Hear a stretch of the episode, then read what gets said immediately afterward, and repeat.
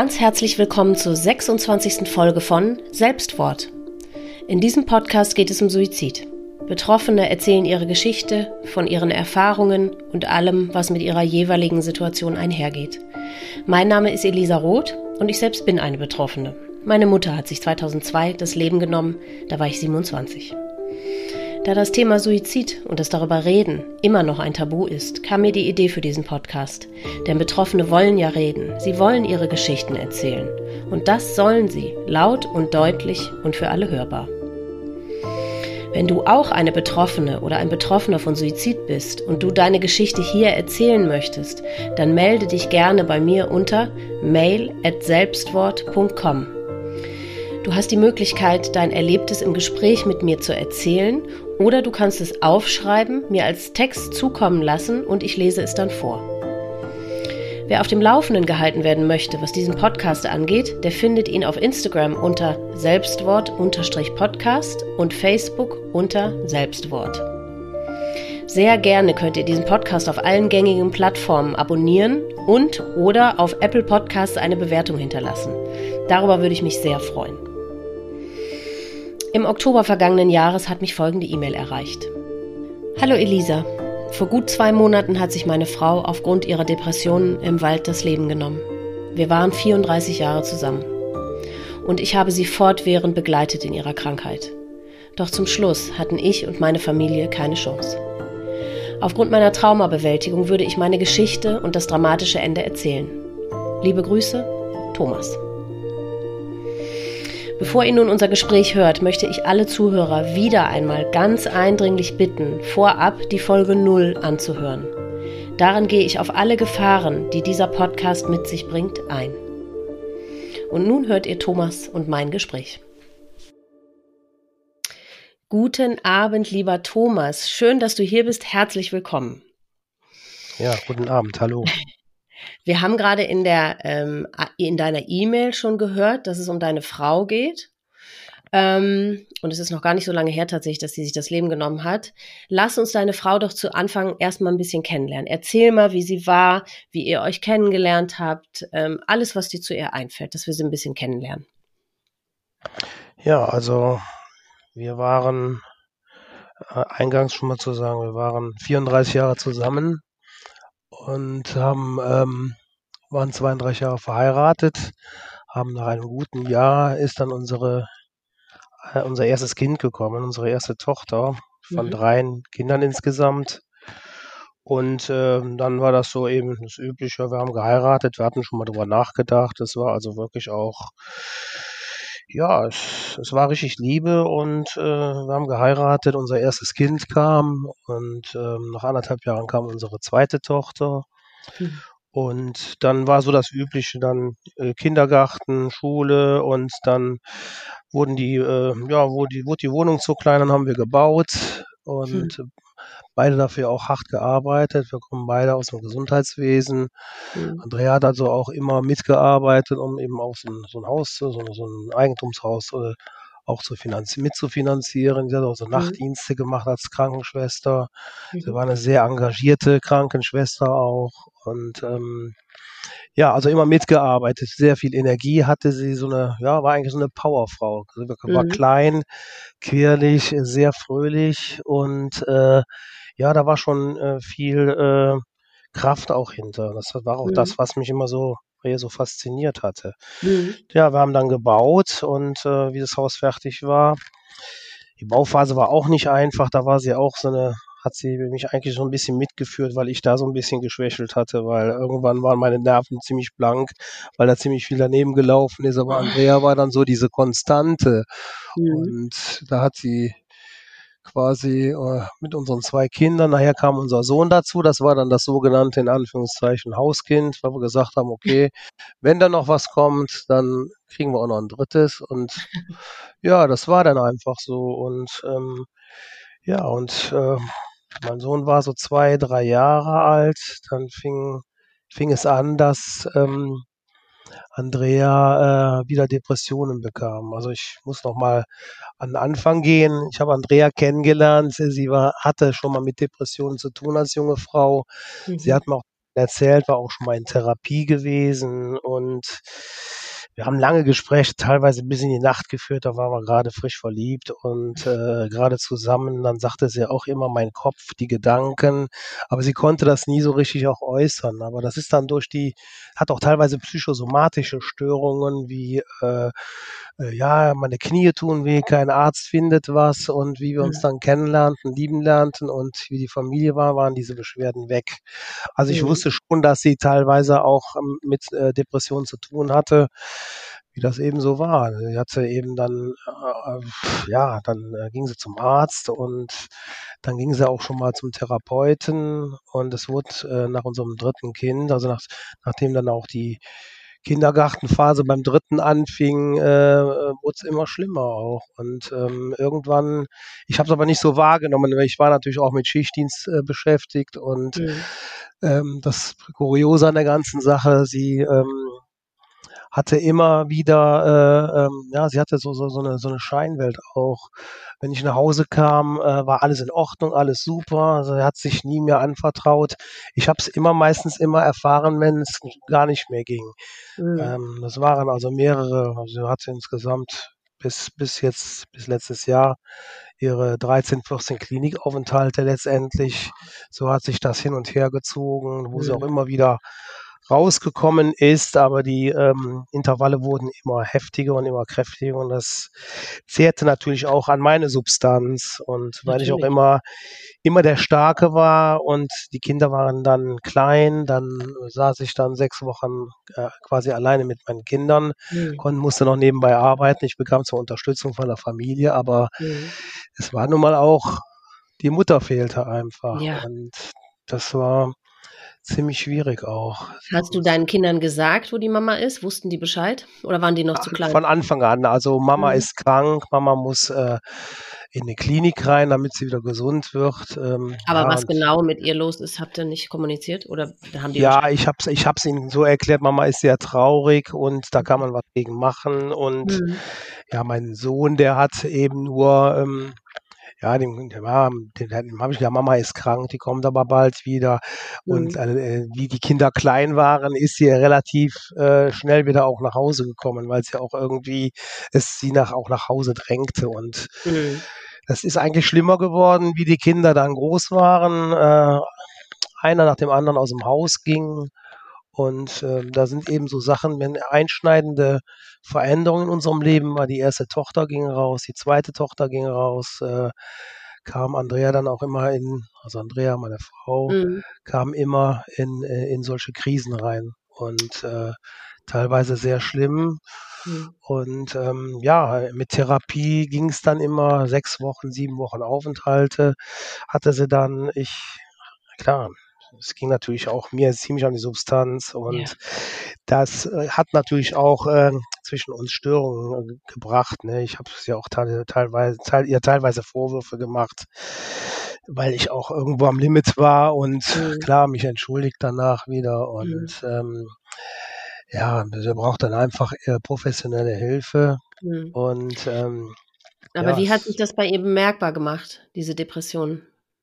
Nur in, aber ja, nicht, nur, hm, nicht, nur in psychosomatischen ähm, Symptomen, sondern auch stimmungsmäßig. War, ja, stimmungsmäßig war sie wurde ruhig. Sie wurde hm. ruhig, äh, war gefasst und wie gesagt, sie konnte das gut überspielen und mhm. äh, wenn sie sich unbeobachtet fühlte oder die Kinder haben mir später erzählt, also jetzt als erwachsene Menschen, Mama hat oft geweint und äh, ja, einer von unseren Kindern, ich will jetzt nicht sagen wer, der war ziemlich mhm. anstrengend auch, schon mal eben wie so kleine Kinder eben sind und dann war sie oft überfordert, aber ja. sie hat mir nie was gesagt und mhm.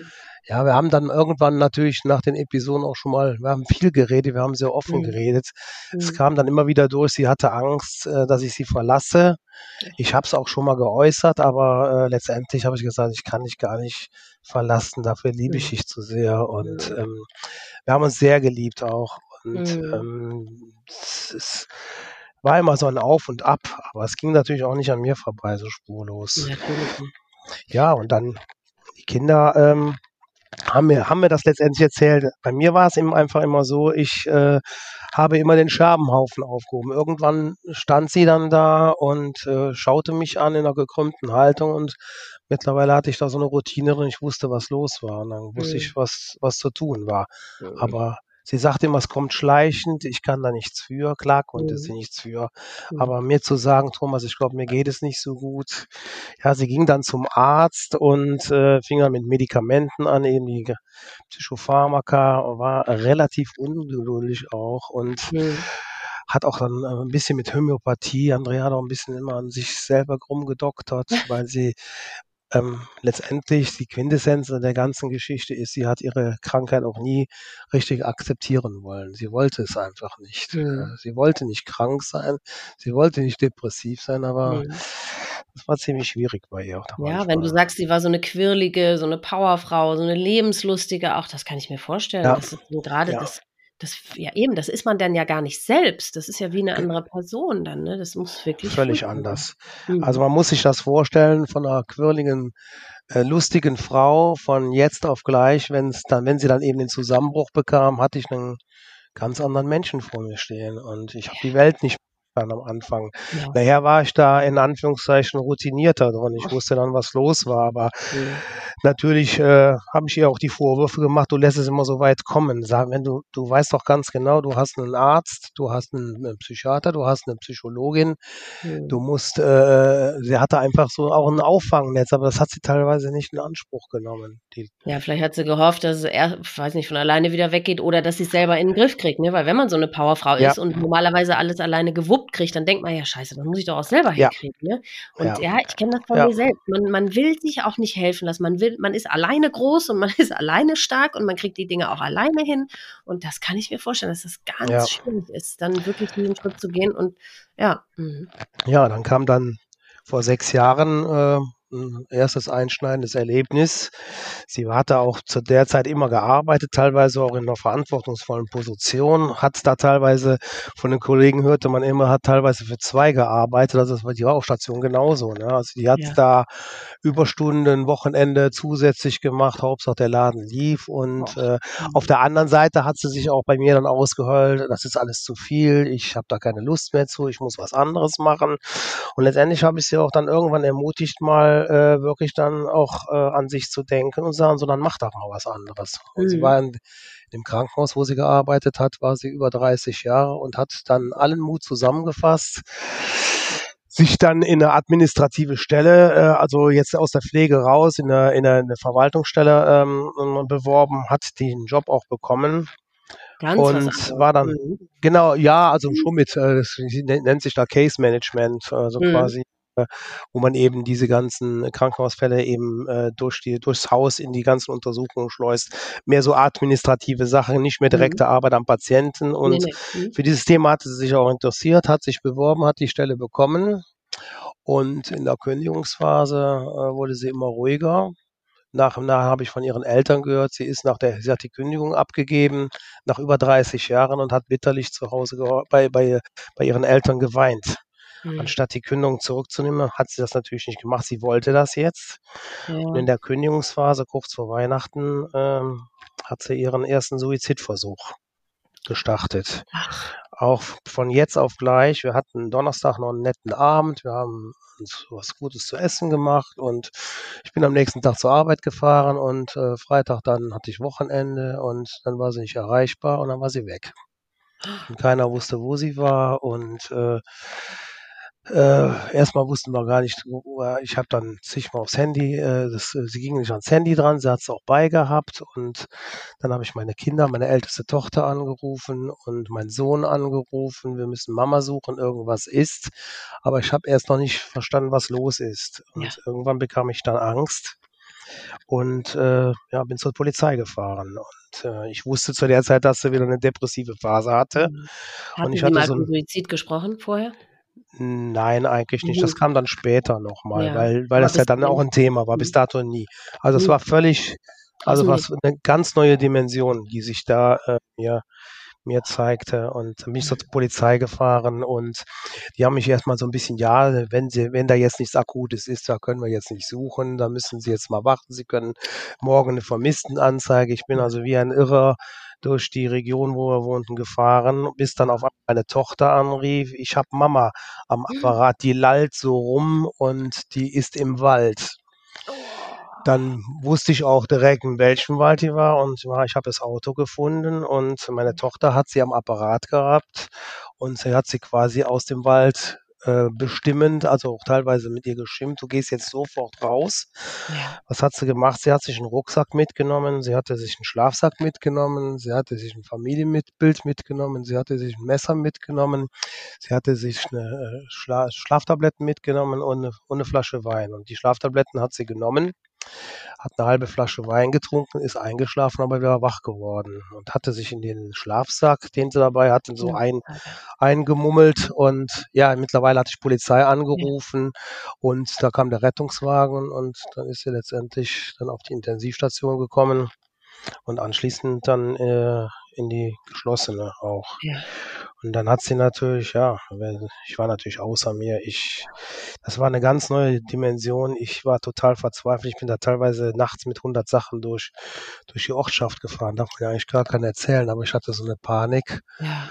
Und dann später in der Therapie, ja, haben wir darüber geredet auch, ne? Und dann sagte sie immer, hat ihr natürlich tierisch leid getan und viel geweint und ähm, ja, und hat mir dann irgendwann gesagt, weißt du, Thomas, das ist so schlimm, mein Kopf. Du willst nur noch, dass das aufhört. Du denkst nicht rechts, du denkst nicht links, du willst einfach nur noch, dass das aufhört. Dann war sie sehr lange in Therapie gewesen. Mittlerweile musste dann auch meine älteste Tochter aufgrund dessen, hat sie sich auch direkt einen Therapeuten genommen und ich bin dann auch zur professionellen Hilfe gegangen, um das einfach besser zu verarbeiten. Ja. Das war so das erste, das war die erste grenzüberschreitende Sache. Ne? Und Mhm. das hat natürlich auch in der Familie sehr, sehr viel Spuren hinterlassen bei all meinen Kindern, weil mein Ja, Sohn hat ja auch noch gesucht, der war mittlerweile auch ähm, 18, 17, 18 Jahre alt. Mhm. Und äh, die zweite Tochter erzähle ich ja gar nicht so viel von, die ist, äh, die wohnt nicht mehr hier, die ist äh, weiter im, im, im süddeutschen Rei- Bereich Mhm. und deswegen konnte sie nicht direkt aktiv mithelfen. Mhm. Ja, dann hat sich das Ganze dann so ein bisschen wieder beruhigt. Das war aber auch, ähm, Andrea hatte ja die neue Stelle angefangen oder wollte sie anfangen Ja. und wir hatten ein Jahr vorher ähm, ein Familienhaus verkauft und in der Stadt dann eine Eigentumswohnung gekauft. Umzug hat sie auch alles gemanagt und mit einer, mit einer riesen Energie und dann war es wieder. Nach einem, nach einem nach einer langen aktiven Phase ist sie dann so in eine ganz schwere Depression reingerutscht. Mhm. Und das war diesmal so heftig, dass sie sehr lange gelegen hatte. Auch eine Kur wurde beantragt. Sie hat Anfang des äh, darauf, dann, es war Ende des Jahres gewesen, der Suizid. Und ähm, der Therapie wurde dann gesagt, äh, ja, vor, ja, versuchen Sie zumindestens mal, äh, Sie müssen sich die, die Frage selber beantworten, ob Sie die Stelle annehmen wollen. Sie wusste nämlich nicht, ob sie jetzt noch dahin will oder nicht. Sie hat es Mhm. angefangen, hat zwei Wochen durchgehalten und dann hat sie einen, einen totalen Zusammenbruch gehabt. Ja. Da wäre, war sie mehrere Monate dann auch raus, ich glaube acht Wochen in der Klinik und wollte aber wieder arbeiten gehen. Hat sich einen Mhm. neuen Job gesucht, sie war ja nun auch hochqualifiziert Ja. In der ambulanten Pflege und hat dann da drei Monate durchgehalten und ist dann wieder abgerutscht und wieder in die, in die Klinik. Mhm. Und es war diesmal so schlimm, dass sie teilweise, dass sie eine ganz, ganz schwere Depression hatte. Sie war so richtig lethargisch, sagte kaum noch was. Und ähm, da hat man ihr dann, ähm, ja, man hat ja letztendlich empfohlen, so eine sogenannte EKT, Elektrokrampftherapie zu machen. Das ist genau. also Was passiert da? Ja. der Weg. Das ist eigentlich ein ganz altes Verfahren aus den, aus den 30er Jahren. Da kriegen quasi Patienten in Narkose Elektroschocks. Das ist so quasi wie so ein Resetten eines Computers. So wird es so wird's mit dem menschlichen Gehirn gemacht. Die kriegen Ja, Narkose. Ja. und dann kriegen die, ähm, ja, es sind so 14 bis 15 Sitzungen und ich hatte Gott sei Dank ein bisschen Beziehung noch zum, zum, zur Uniklinik und habe da relativ schnell einen Platz für sie bekommen. Und wirklich nach drei, vier Sitzungen wurde sie wie so ein Dornröschenschlaf, wurde sie wach und wurde wieder aktiv. Ja. Und das hat sie auch richtig da wieder rausgeholt. Aber natürlich die Nebenwirkungen waren Gedächtnisstörungen, Wortfindungsstörungen, haben sich zwar wieder zurückgebildet, aber nicht mehr so richtig. Und sie hatte Konzentrationsstörungen bis zum Schluss auch. Also Und sie hat mir immer gesagt, ich möchte keine EKT-Behandlung mehr haben, wenn das nochmal Mhm. käme. Wobei Mhm. man immer empfohlen hat, äh, wenn man einmal so eine Behandlung hat, man spricht darauf an, sollte man so eine Erhaltungssitzung machen. Das heißt, so alle paar Monate sollte man ein bis zwei ähm, Elektrokrampftherapien machen. Letztendlich sind das natürlich immer mit Narkose verbunden und natürlich einen kurzen ambulant stationären Aufenthalt auch. Mhm. Mhm. Aber Hat denn ja, jeder Patient diese Nebenwirkungen oder kann das nur passieren? das kann, das ist verschieden. Also, Okay. also irgendwas wird ja, ge- irgendwas macht das, dass das Ja. natürlich nicht gesund ist oder äh, anders ist besser, aber bei äh, wirklich therapieresistenten Depressionen, also da waren alle Medikamente schon ausprobiert mit Lithium und allem drum und dran. Also Mhm. sie hatte da die ganze Sparte durch, Dosierung hoch, da ist einfach auch Psychotherapie vieles, da ist einfach nicht so viel bei Mhm. rumgekommen. Und nach diesen EKTs, so ist die Abkürzung von dieser Elektrokrampftherapie, Mhm. ist sie also wirklich auch wieder ins Leben zurückgekommen. Und Toll. was die einzige Sache war nur noch, sie ist dann noch in die Kur gegangen und ist als bedingt gesund zurückgekommen. Letztendlich hat sie dann auch erstmal eine Erwerbsunfähigkeitsrente bekommen, Oh. auch nach diesen Mhm. langen Depressionsphasen und ja, auf, und aufgrund dessen war sie dann zu Hause und ähm, hat dann angefangen, so ihr Hobby ein bisschen zur Profession zu machen. Also sie hat sehr, sehr viel genäht. Ach, Sie war schön. sehr kreativ bis zur Modenschau. Sie war in der Modeschule, hatte also. Mäntel, Sakkos, also da habe ich ein ganzes, also sie hat ganz viel genäht und da war sie auch, hatte Mhm. super Talent, hat, bekam so Ja. sehr viel Anerkennung. Fing dann erst mit so kleinen Accessoires an, mit so Lesekisten oder so kleine äh, Halstücher, kleine Ja. Taschen hat sie genäht. Da fing sie auf dem Weihnachtsmarkt mal mit an und naja, hat sie sich den ganzen, ihre ganzen Sachen ja, Andrea hatte sich auch da so ein bisschen vom, vom, vom Äußeren verändert. Sie äh, hatte gerne schrille Sachen, bunte Sachen, natürlich angemessen auch für eine 50-jährige Frau, aber wirklich ganz ausgefallene Sachen. Toll. Ja, im Nachhinein muss ich sagen, Andrea war außen bunt, war auffällig und innen war sie schwarz-weiß Ja. letztendlich. Das ist so, was ich da jetzt aus der ganzen Geschichte so rauskriege. Ja, sie war sehr kreativ und ähm, hatte ihr Nähzimmer, hatte teilweise auch so Änderungen, hat in Modeboutique schon mal gearbeitet, so auf, auf 450 Euro Basis Mhm. und ähm, das war auch, sie hat sich damit auch arrangiert, dass sie eben ihren Beruf nicht mehr ausüben konnte und ähm, ja, hat sich dann voll ins Nähen gestürzt. Sie hat immer gesagt, das ist meine Ergotherapie, das kann ich am besten und hat wirklich teilweise 13 bis 14 äh, äh, Sachen vorgeführt auf der Modenschau für, das war, Toll. waren ganz tolle Sachen. Also Ja. ist schon Wahnsinn, was sie da gemacht hat. Und da habe ich sie Mhm. auch für bewundert und äh, auch dann hatte sie auch wieder so diese Energie und alles und das ist eigentlich geblieben bis ja, letztes Jahr nach dem Umzug. Da komme ich jetzt drauf zu sprechen. Ja. Ja, ich bin Pendler, Berufspendler und ja, und darauf dessen, ich hatte natürlich auch immer meine, ja, wir haben überlegt, nur was Neues zu machen. Ähm, ich, äh, dass wir mehr zum, zum, äh, zum Wohnort hin äh, und haben hin und her überlegt und Andrea war ja letztendlich diejenige, die gesagt hat, komm, wir machen das jetzt und ja, haben dann unsere Wohnung verkauft, sind dann äh, in der Nähe zum Arbeitsplatz gezogen und in einem ganz tollen Haus am Wald. Mittlerweile, habe ich vergessen zu erwähnen, hatte sie sich einen Golden Retriever angeschafft, der, wo, Oh. sie, wo sie sagte, ich kann ja nicht nur an der Nähmaschine hängen. Ja. Den hat sie als Welpe bekommen. Ja, der Golden Retriever wird gleich noch eine Rolle spielen. Ähm, Okay.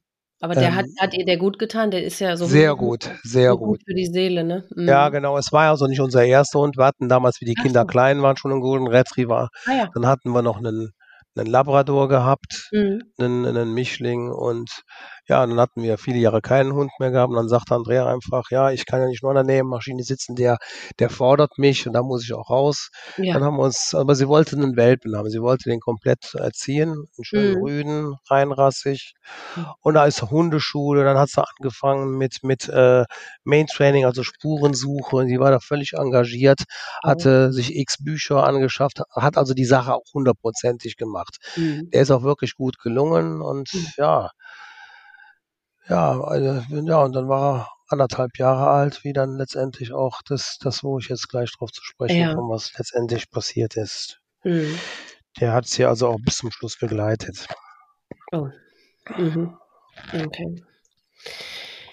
Ich habe so den Eindruck, mich erinnert ganz viel ähm, von Andreas Geschichte an die Geschichte meiner Mutter. Ich habe so den Eindruck, ich weiß nicht, ob das eine Typfrage ist oder ob das auch so eine Sache ist, die mit der Depression zu tun hat. Dieses, ich habe das jetzt auch schon häufiger gehört, dieses fast übereifrige und dieses nie äh, zur Ruhe kommen und tausend Sachen immer machen und ähm, ja, da muss ich dies noch machen und das wird dann auch mit mit hundertprozentiger Power äh, alles erledigt und bis zum Ende und dann wieder was Neues und so, dass das, dass sie das vielleicht bewusst oder unbewusst machen, um wirklich gegen dieses innere leere Gefühl irgendwie anzugehen oder so, ne? Oder um das zu übertünchen oder ich weiß es nicht. Also ich finde das ganz auffällig, dass oft Depressive so ganz aktiv sind und so, ne?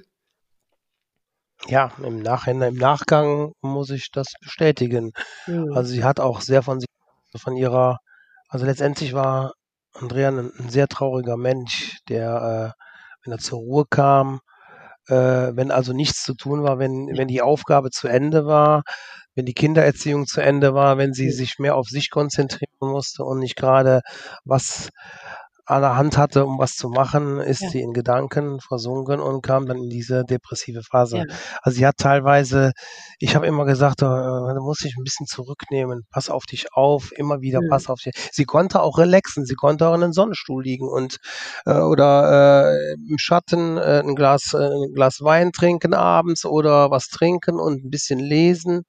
Ich wollte gerade sagen, ja, wollt sie hat, hat nur bestimmt dann dabei gelesen oder irgendwas dann dabei gemacht. Bestimmt nicht einfach nur da gesessen und ein Glas Wein getrunken, oder? Sich Nein, das hat sie nicht. Also das war. Nee. Hm.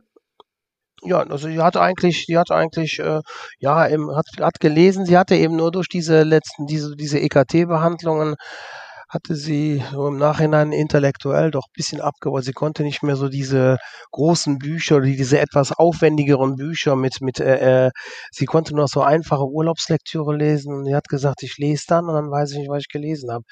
Sie hat wirklich konzentriert, also es, ich, ich, jetzt, ich äh, sag mal ein Beispiel. Nach der ersten EKT-Behandlung hatte sie 15 oder 14 Stück bekommen. Und dann war sie immer dann ein bisschen ruhig, aber sie war gelassen und sagte, hatte Kopfschmerzen natürlich an dem Tag. Und mhm. irgendwann sagte sie, lass uns doch mal einen Film gucken, äh, einfach zum Entspannen, damit ich nicht nachdenken muss. Und da habe ich ihr so einen alten Schinken gezeigt, Pretty Woman mit Richard Gere, äh, ist ja bekannt, der Film, den kannte oh. sie nicht. Den hatten wir vier, fünf Mal gesehen. Also das waren solche Sachen, das war ausgelöscht.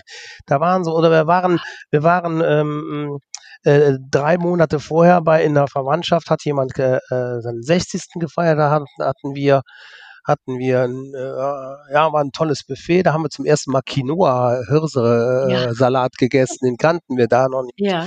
Und dann habe ich dann habe ich das mal geholt und dann kannte sie das auch und sie wusste gar nicht, dass wir auf diesem Geburtstag waren.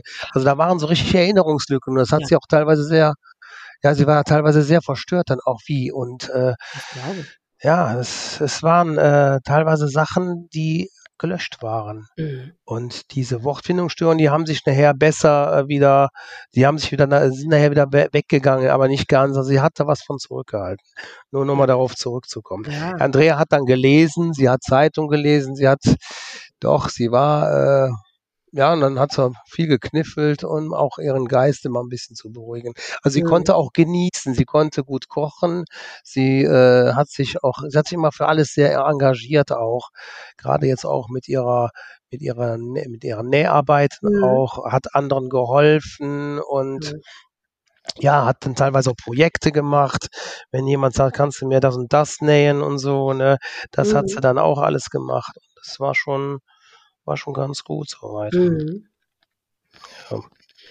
Und wie ging es dann weiter? Ja, jetzt denke ich mal, ich eigentlich zum Entscheidenden.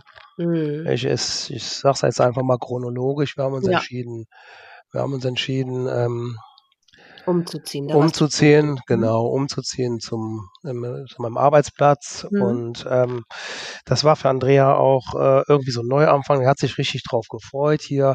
Jetzt waren wir auch nicht so weit von der Heimat entfernt, so dass wir die alten Freundschaften äh, nicht ruhen oder aufgeben mussten, mhm. sondern ja, dann kommen wir eben mal und ihr könnt immer bei uns schlafen. Schön. Und mhm. wir hatten natürlich schon auch einen Hund. Wir sind in die Waldgegend. Wir sind dann ins, ja, ganz in der Nähe von dir ins Bergische gezogen. Mhm. Und dann sind wir viel gewandert auch. Andrea hatte sofort auch Anschluss mit der Nachbarschaft. Über einen Hund kriegt man ja auch direkt äh, Kontakt und sie war ja, ja. auch nicht kontaktscheu. Also mhm. wenn sie gut drauf war, sie ist auf die Leute zugegangen, sie war immer sehr freundlich und sie sagt einfach, wenn man freundlich auf die Leute und dann ein Lachen gibt, dann kriegt man meistens ein Lachen zurück. Ja, das war, sie war ein sehr freundlicher Mensch und mhm. ähm, ja, und äh, ähm, sie ging auf die Leute zu, hatte in kürzester Zeit äh, so einen kleinen Kreis schon. Dann gingen die morgens mit den Hunden zusammen. Wir mhm. hatten da so einen so einen Wald, wo man die Hunde auch laufen lassen konnte und mhm. hatte schnell Kontakt. Und das Manko an der ganzen Sache, wir waren gerade umgezogen. Eine Woche später kam der erste Lockdown. Oh. Also machte alles zu. Mhm. Und ja, und dann war das eben erstmal so. Wir waren ja alle irritiert. Also dann einen Monat später ist ihr Vater gestorben. Der oh. war schon sehr alt, aber er hatte eine mhm. chronische Krankheit und wir haben eigentlich damit gerechnet und letztendlich war es für den Mann auch eine Erlösung. Das war okay. natürlich auch nochmal ein Schock für sie. Mhm. Ja, und der Lockdown ging dann weiter und sie wurde immer ruhiger und ruhiger. Konntest du denn weiter arbeiten trotz Lockdown oder musstest du zu Hause äh, Homeoffice? Ja, ich war, ja, ich, genau, ich war systemrelevant. Ich musste, okay. äh, ich musste da in der, ich arbeite in der Klinik. Uh, mm, und mm. Äh, ja, da war, da war ich also immer, ich war mal den ganzen Tag weg. Sie war eben mm. alleine, aber mm. natürlich mit dem Hund. Und da kam sie auch immer wieder raus und ähm, Eure drei Kinder waren ja schon längst ausgezogen, ne? Schon lange, genau, genau. Ja. Ne? Die, die sind mittlerweile erwachsen, haben ihr eigenes ja. Leben. Und ja, genau. Wir waren also quasi, wir sind zu zweit mit Hund umgezogen. Mhm. Eine sehr schöne Wohnung mit einem großen mhm. Garten direkt am Wald. Und ja, wir hatten eigentlich äh, schon, ja, das machen wir, das, was ich da habe. Da suche ich mir eine neue Nähschule, dann mache ich das. Und jenes Jahr hatte ganz viel vor und dann kam eben der Lockdown. Mhm. Ja, wie gesagt, dann kam der Tod ihres Vaters, der sie natürlich schon auch in eine gewisse Trauer gestürzt hat, aber da ging es auch noch, aber sie wurde dann ja, wie sie dann immer schön sagte, es wurde dann schleichen kommt das immer, ne? Und ja, ähm, ja sie hatte, wurde wieder ruhiger und ähm, immer wenn ich nach Hause kam, war alles toll, alles super. Sie hat dann immer gesagt, also so eine saubere Wohnung wie jetzt haben wir noch nie gehabt. Ich habe ja nichts anderes zu tun, als äh, äh, zu putzen. Und dann habe ich ihr quasi äh, von der Klinik hier äh, Arbeit mitgebracht. Da war ja damals so dieser, oder letztes Jahr war ja so dieses, äh, wo man keinen Mundschutz bekam, da hat sie Mundschutz genäht und so. Habe ich auch ja, genau. da hat sie genau. auch viel zu tun gehabt, ja. Das war die Nachfrage groß am Anfang, oder? Bei ihr genau, ja, sie hatte erst eine, sie hatte erst so Kreativität, hat sie, da ist sie, das waren dann auch so Sachen. Ja, ich muss ja irgendwie das an der Nase, das muss ich besser abschließen. Dann mhm. ging sie zum, dann ging sie zum Tabakladen, hat sich Pfeifenreiniger geholt, die vernäht, das ging ganz gut. Ja. Ihre ganzen Stoffreste reingetan ja. und irgendwann bekam man dann von der Klinik so, so Nähsets, die hat sie dann angefangen. Mhm. Und ähm, ja, sie wurde zunehmend ruhiger, aber ich habe es bis dato noch nicht kapiert. Also es war ein, irgendwann, also es war eigentlich ein Tag, ich, ja, ich, ich merkte natürlich auch, der Umzug hat, hat mich auch ein bisschen mitgenommen. Also ich, es ist nicht so einfach nach all den Jahren und dann äh, im Alter jenseits der 50, da muss man sehr viel Mut haben. Und ja. wir wussten, dass wir, ich hatte auch kurz bevor wir umgezogen sind, noch gesagt, ist das richtig, was wir da machen? Ich hatte mhm. schon so ein bisschen Bammeln und dann sagte sie immer, zusammen schaffen wir das. Mhm. Und das war immer unser Leitmotto, auch mit ihren Krankheiten. Wir haben, wir haben alles geschafft und wir werden das auch wieder schaffen, auch wenn, wenn sie so krank war. Und dann sagte sie dann immer, was Einzige, was ich immer in den Therapien mitnehme, es gibt immer einen Ausweg, immer einen Weg, sagte sie. Ja, und ähm, irgendwann merkte ich dann auch, dass der Umzug und die neue Umgebung war zwar spannend, aber hat mich auch so ein bisschen in Mitleidenschaft gerissen. Aber immer, ich wusste ja, Andrea war da und habe mich da auch dran festgehalten, äh, dass wir das auch schaffen. War natürlich dann auch mehr mit mir beschäftigt und habe vielleicht auch gar nicht gemerkt, dass sie immer ruhiger wurde. Und dann fing dann bei mir auch an, dass ich dann auch mit den Arbeitskollegen dann auch äh, Rad gefahren bin. Also ich war viel Rennrad auch. Und mhm. äh, dann hat sich eine kleine Gruppe und im Bergischen kann man ja wunderbar fahren. Das, das, das fing dann so gerade auch an und trotzdem war ich viel bei ihr. Ich dachte immer, sie ist oft alleine, dann gehen wir lieber mit dem Hund wandern. Mhm. Also wir haben dann sehr, sehr viel gewandert, sind wir da. Und ähm, ja, und dann kam der besagte Samstag oder es war ein Freitag, ich weiß nicht, Samstag, ich glaube, es war ein Samstag. Genau, ich bin aufgewacht morgens und da war sie schon früher aufgestanden. Das war eigentlich, ich konnte eigentlich immer länger schlafen, da dachte ich, ach, ist schon wach. Dann Mhm. gehst du mal nach oben. Also oben hieß, wir hatten unser Schlafzimmer im Souterrain, sind nach oben gegangen. Ach so. Da stand, dann stand sie an der Kaffeemaschine und ach, da bist du schon wach. Dann dreht sie sich zu mir um, gebückt in der typischen Stellung. Ja. Und ich habe nur gesagt, nein, nein, bitte nicht, tu mir das jetzt nicht an. Ich brauche dich jetzt, das geht nicht. Also ich war, also ich bin dann quasi dekompensieren, habe gesagt, ich, das geht jetzt nicht, Andrea. Nicht schon wieder, du kannst mich jetzt nicht alleine. Ich habe geweint, ich habe geheult und sie hat völlig emotionslos da gestanden. Ja, und ich war einfach nicht in der Lage, jetzt irgendwas zu machen. Und habe dann erst meinen Bruder verzweifelt angerufen. Äh, es geht wieder los und er merkte natürlich, dass ich, dass ich auch völlig äh, außer mir war. Er rief dann meine Tochter an, die älteste, die wohnt in der Mhm. Nähe. Sie ist dann auch gekommen. Dann haben wir lange, lange Zeit mit ihr geredet. Ja, und dann hat sie nochmal überlegt, hat nochmal, hat ihre, ihre Ärztin angerufen, die natürlich noch im alten Wohnort waren und sie sollte dann nochmal das und das erhöhen und montags nochmal anrufen und montags hat sie dann gesagt, es geht nicht mehr und ja, ich war nicht in der Lage, sie wegzubringen. Ich habe gesagt, du kannst mich nicht alleine lassen. Mhm. Du darfst mich jetzt nicht alleine lassen. Ich habe Angst alleine. Ja. Und äh, dann, bevor das eskaliert, habe ich mir den Hund geschnappt, bin eine Runde gegangen Mhm. und mich zurück war sie weg. Und ich habe nachher Ja. von meiner Tochter erfahren, dass sie sich ein Taxi genommen hat und ist in die Klinik im hiesigen Krankenhaus gewesen. Ja. Ja, dann habe ich erstmal zwei Tage nichts gemacht, weil ich wollte erstmal Ruhe in die ganze Situation reinbringen. Dann irgendwann bin ich dann doch dahin gegangen und ähm, ja, sie merkte selber, dass ich völlig mit der Situation überfordert war. Die Ärzte merkten das auch. Mhm. Und ähm, dann haben wir sie erstmal ein bisschen in Ruhe gelassen. Wir hatten, das war auch ein paar Tage vor unserem Urlaub. Mhm. Und ähm, ich, was ich dann immer mache, wenn ich nachdenken muss, ich habe mir dann einfach mein Fahrrad genommen und bin erstmal an die holländische Küste geradelt für ein paar Tage. Von, von da aus, ja. Wow. Und um einfach mal einen klaren Kopf zu kriegen. Mhm. Und nach äh, vier Tagen bin ich zurückgekommen, habe sie direkt besucht und in den Arm genommen, haben beide geweint und äh, habe gesagt, ja, wir, dann sagte sie nur, ich schaffe das ohne dich nicht. Und dann habe ich nur gesagt, du brauchst das nicht ohne mich zu schaffen. Ich bin bei dir, auch wenn ich dich so angeschrien oder angemacht habe. Ich, wir- ich, wir werden das schaffen. Mhm. Und ja, dann war es eben nur so, Lockdown-Bedingungen im Krankenhaus, viele Therapien ausgefallen. Irgendwann sagte sie nach fünf Wochen, ich werde hier nur verwahrt, ich komme hier nicht richtig, äh, ich, ich schaffe das hier nicht. Mhm. Und dann hatte ich natürlich überlegt, sie äh, äh, mit ihr zu reden, ob sie vielleicht in eine andere Klinik will. Aus, Mhm. Und dann stand natürlich auch diese EKT-Behandlung wieder. Da hat sie kategorisch Nein gesagt, das möchte sie nicht. Das hat sie auch den Ärzten da im Krankenhaus erzählt. Mhm. Und irgendwann sagte sie dann, hier komme ich nicht weiter, da kann ich auch zu Hause bleiben. Ja, und ich hatte mittlerweile auch so eine Sehnsucht nach ihr und ich brauchte Mhm. selber auch, brauchte sie auch irgendwie und habe das Mhm. ihr quasi auch befürwortet, dass sie sich auf eigene Verantwortung hat entlassen lassen. Das hat sie eigentlich noch nie gemacht, aber Ja. ja, sie war relativ ruhig, stabil, aber sie sagt, ich komme hier nicht weiter, hier ist nichts, hier fällt alles aus und äh, man hat ihr dann noch geraten, sie sollte die ambulante Therapie weiter, sie konnte jederzeit zurück oder in die ambulante Therapie. Ja. Ja, und dann habe ich mir drei Wochen eine Auszeit genommen und bin dann bei ihr geblieben. Ich wollte sie auch nicht alleine lassen. Mhm. Es war am Anfang so, dass ich sie teilweise morgens aus dem Bett rausholen musste und die Dusche stellen musste. Weil sie, weil sie hatte immer morgens so Anlaufschwierigkeiten und ja, dann war ich quasi drei Wochen zu Hause. Ähm, die Medikamente, ihre, die, die Psychopharmaka, die bekommen hatte, die wirkten langsam wieder. Aber Mhm. sie war sehr unruhig dadurch und sie hatte dann so einen Bewegungsdrang und dann haben wir uns einfach den Hund geschnappt und sind lange spazieren gegangen Ja. oder wandern gegangen, teilweise drei Stunden. Und danach war sie eigentlich gut aufgeräumt. Ja. Und dann irgendwann musste ich natürlich wieder sagen, so, ich muss jetzt auch wieder arbeiten gehen.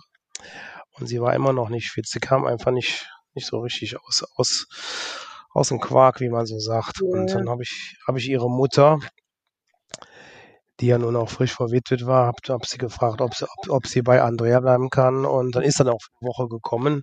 Mhm. Aber sie war total ruhig, verschwiegen und es, sie kam nicht so richtig raus. Und in der zweiten Woche, ja, wir mussten ja irgendwie eine Entscheidung treffen. Sie selber konnte keine Entscheidung mehr treffen. Ich wurde wieder in diese Rolle des Entscheiders reingedrückt. Ich musste jetzt irgendwie verantwortungsvoll äh, mit ihr umgehen, aber sie wollte einfach nicht mehr in der Klinik, in, in die Klinik und mhm. dann habe ich dann gesagt, dann musst du zu deinen Ärzten nochmal hin und die, die müssen dir dann nochmal äh, sagen, wie es am besten weitergeht, am besten zusammen und mhm. dann ist sie, äh, sind wir am Wochenende, sind wir äh, in die alte Heimat gefahren und sie sollte in der darauffolgenden Woche eine Woche bei ihrer Mutter bleiben, wo sie auch zwei Termine hatte. Mhm. Einmal beim, beim, beim, beim Facharzt und dann noch beim, beim Psychologen. Mhm. Und ähm, Montag war sie beim Facharzt gewesen. Der hat, der hat auch nochmal gesagt, sie sollte das vielleicht nochmal mit dieser Elektrokrampftherapie zumindest überlegen. Mhm. Hat ihr noch ein anderes Medikament verschrieben. Und äh, ja, Mittwochs ist dann passiert. Mhm. Es war auch so, dass ich auch ziemlich am Limit war und ja, wir waren auf einen Geburtstag eingeladen und man war ja zu der Zeit völlig sozial isoliert und da waren wir auch nur zu sechs, war ja auch schon unter Corona-Bedingungen und sie wussten auch um den Zustand von Andrea, aber Andrea hat sich, wollte partout nicht mit und ich hab, da war dann so, ja, enttäuscht und sauer und habe gesagt, ich möchte aber dahin, das musst du verstehen und habe sie dann quasi bei ihrer Mutter abgeliefert und gesagt, dann musst du eben hier bleiben, weil ich möchte jetzt dahin. Mhm. Und haben uns eigentlich auch nicht so gut verabschiedet, weil ich auch irgendwie am Limit war. Mhm. Das, das war das letzte Mal, wo ich sie gesehen habe. Mhm. Und am Montag habe ich ihr dann eine WhatsApp geschrieben und habe mich quasi dafür mal wieder entschuldigt, dass ich das einfach auch nicht will, aber ich bin einfach an der Grenze und ich ja. möchte sie nicht so auch, so angehen. Auf der anderen ja. Seite halte ich das auch nicht mehr aus. Ja. Und äh, du habe ja nur gesagt, du musst jetzt deinen Weg gehen, du musst dann, das war aber auf die Ärzte und auf ihre, auf ihre Therapeuten, du musst deinen Weg gehen, wir sind für dich da, du musst zu uns zurückkommen. Mhm. Das ist mhm. ja wichtig für so einen äh, Depressiven auch zu wissen, dass er, dass wir auf sie warten und ja. so. Ja, und ähm, dann hat sie zurückgeschrieben noch, wie stellst du dir das vor? Und dann habe ich nur gesagt, ich weiß nicht, ich möchte das alles nur so nicht mehr, du musst jetzt irgendwas tun. Mhm. Ja, und dann bekam, kam sie, Dienstag kam noch so ein Rentenbescheid, dass die Rente verlängert wird. Dann hat sie noch geschrieben, ja, Wunderbar, dann kann ich das einreichen und Mittwoch war dann der besagte Tag. Und sie war bei ihrer Mutter und du warst bei euch zu Hause, oder das habe ich jetzt oh, nicht. Genau, genau. Ich, ich bin weiter arbeiten gegangen. Und sie war bei ihrer Mutter in eurem alten, in eurer alten Heimat. Genau, in der alten Heimat, genau. Ja.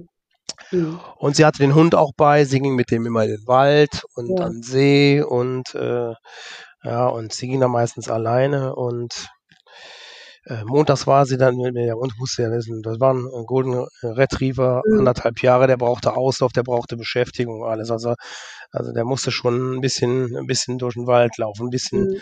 anderthalb Stunden, zwei Stunden schon gehen. Ne? Mhm. Und das hat's auch immer gemacht. Und Mittwoch äh, ging ich dann zur Arbeit. Ich habe da etwas später angefangen. Irgendwann rief meine Schwiegermutter an und sagte, die Andrea ist nicht nach Hause gekommen, die ist schon so lange in den Wald.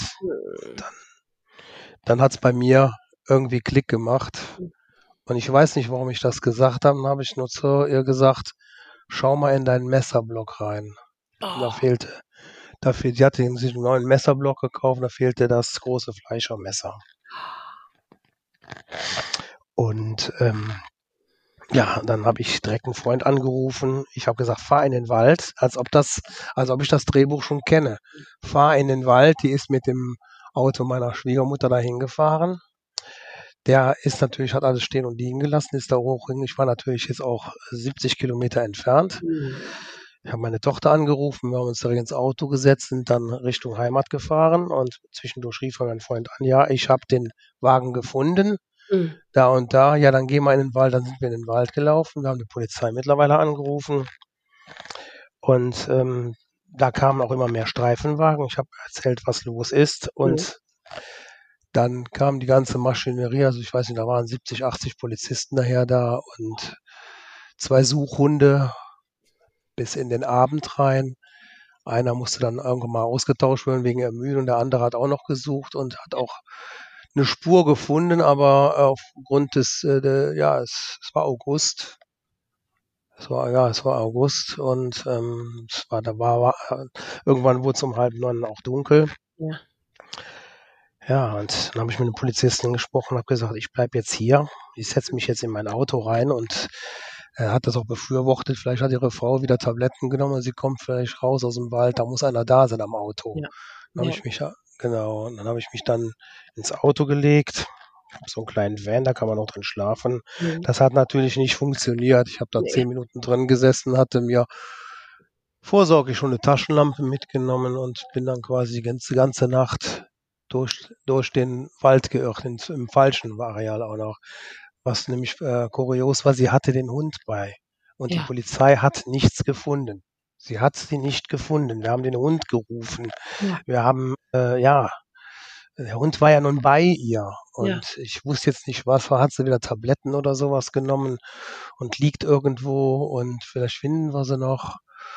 Ja, und dann sind die alle nach Hause gegangen. Und meinem Sohn habe ich mich am nächsten Tag verabredet, sobald äh, war so 6 Uhr, wo es wieder hell wurde. Da hatten wir noch ein paar Areale, die wir absuchen wollten.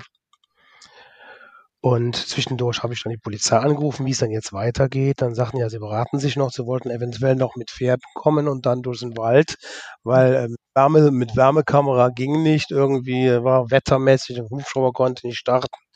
Es war Mhm. ziemlich dramatisch alles und Mhm. dann bin ich mit meinem Sohn weitergegangen, wir haben gerufen, wir haben den Hund gerufen und ähm, dann wollten wir zurück zum Auto und an einem abgelegenen Weg äh, sagte mein Sohn, guck mal, da hinten ist was Weißes, da saß unser Hund da Oh. im Fahnenfeld Oh. und er war völlig verstört. Ich bin da langsam hingegangen, Oh Gott. habe ihn dann gerufen. Der ist direkt auf mich zugekommen, total aufgeregt und so. Und mein Sohn war neben mir, habe gesagt, halt den Hund fest. Dann bin ich in die Richtung gegangen, wo der Hund hergekommen ist und habe es ja gesehen. Sie hat sich in ein Fahnenfeld gelegt, hat sich mit dem Messer beide Unterarme aufgeschnitten. Mhm. Und der Hund ist die ganze Zeit bei ihr geblieben. Oh Gott.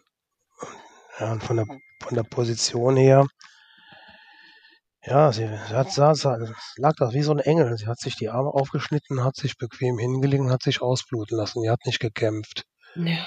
Nur sie war schon mindestens 15, 16 Stunden tot.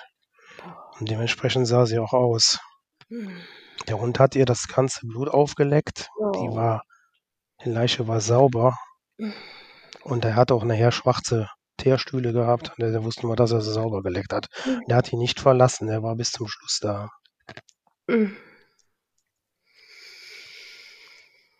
Gott, das bricht einem einfach das Herz. Ne? Ja, Mhm. das ist meine Geschichte.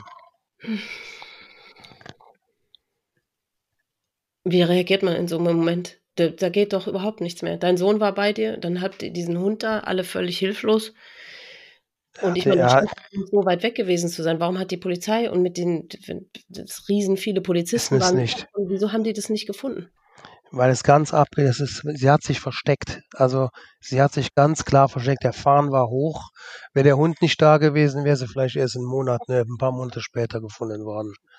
Also so hat die, sie hat sich weggelegt. Also das war nicht irgendwie so ein, so ein, so ein, so ein ja, ich, äh, das ist irgendwie, das, sie hat das geplant. Ja. Und, Und, wollte ähm, offensichtlich wirklich dafür sorgen, dass keiner diese fürchterliche, dass niemandem diese fürchterliche Aufgabe zuteil wird, sie zu finden. Ne? Ja, ich, ich denke mal so, äh, sie hat schon geplant, sie wollte es endgültig machen. Ja. Also so Verschleiß, aber sie, aber was sie nicht wissen konnte, dass ich sie auch noch finde. Nee. Das sie konnte wollte bestimmt nicht, dass ich, ich habe, da waren fast 100 Polizisten und ich muss sie finden. Du, ja. Ich habe auch immer gesagt zu der Polizei, wenn ihr sie, wenn ihr sie findet, ruft mich, ich muss sie sehen. Ich habe Ja. gebettelt, wenn ihr sie, ich muss sie sehen. Ich kann, ich bin auch die ganze Nacht rumgelaufen, ne, mit meinem Sohn. Wir wollten sie nur finden. Wir haben gar nicht mehr darüber nachgedacht, was wir da finden, sondern einfach nur, ja, ich bin dann zum Fahnenfeld hingelaufen. Der Hund war bei meinem Sohn, der hat ihn festgehalten. Mhm. Dann sah ich ihre, sie hatte nur eine, eine Shorts an und ein T-Shirt und ihre Freizeitschuhe. Ich sah ihr Bein da liegen, Mhm. bin da hingestürzt, hab, hab sie dann laut, hab dann laut gerufen.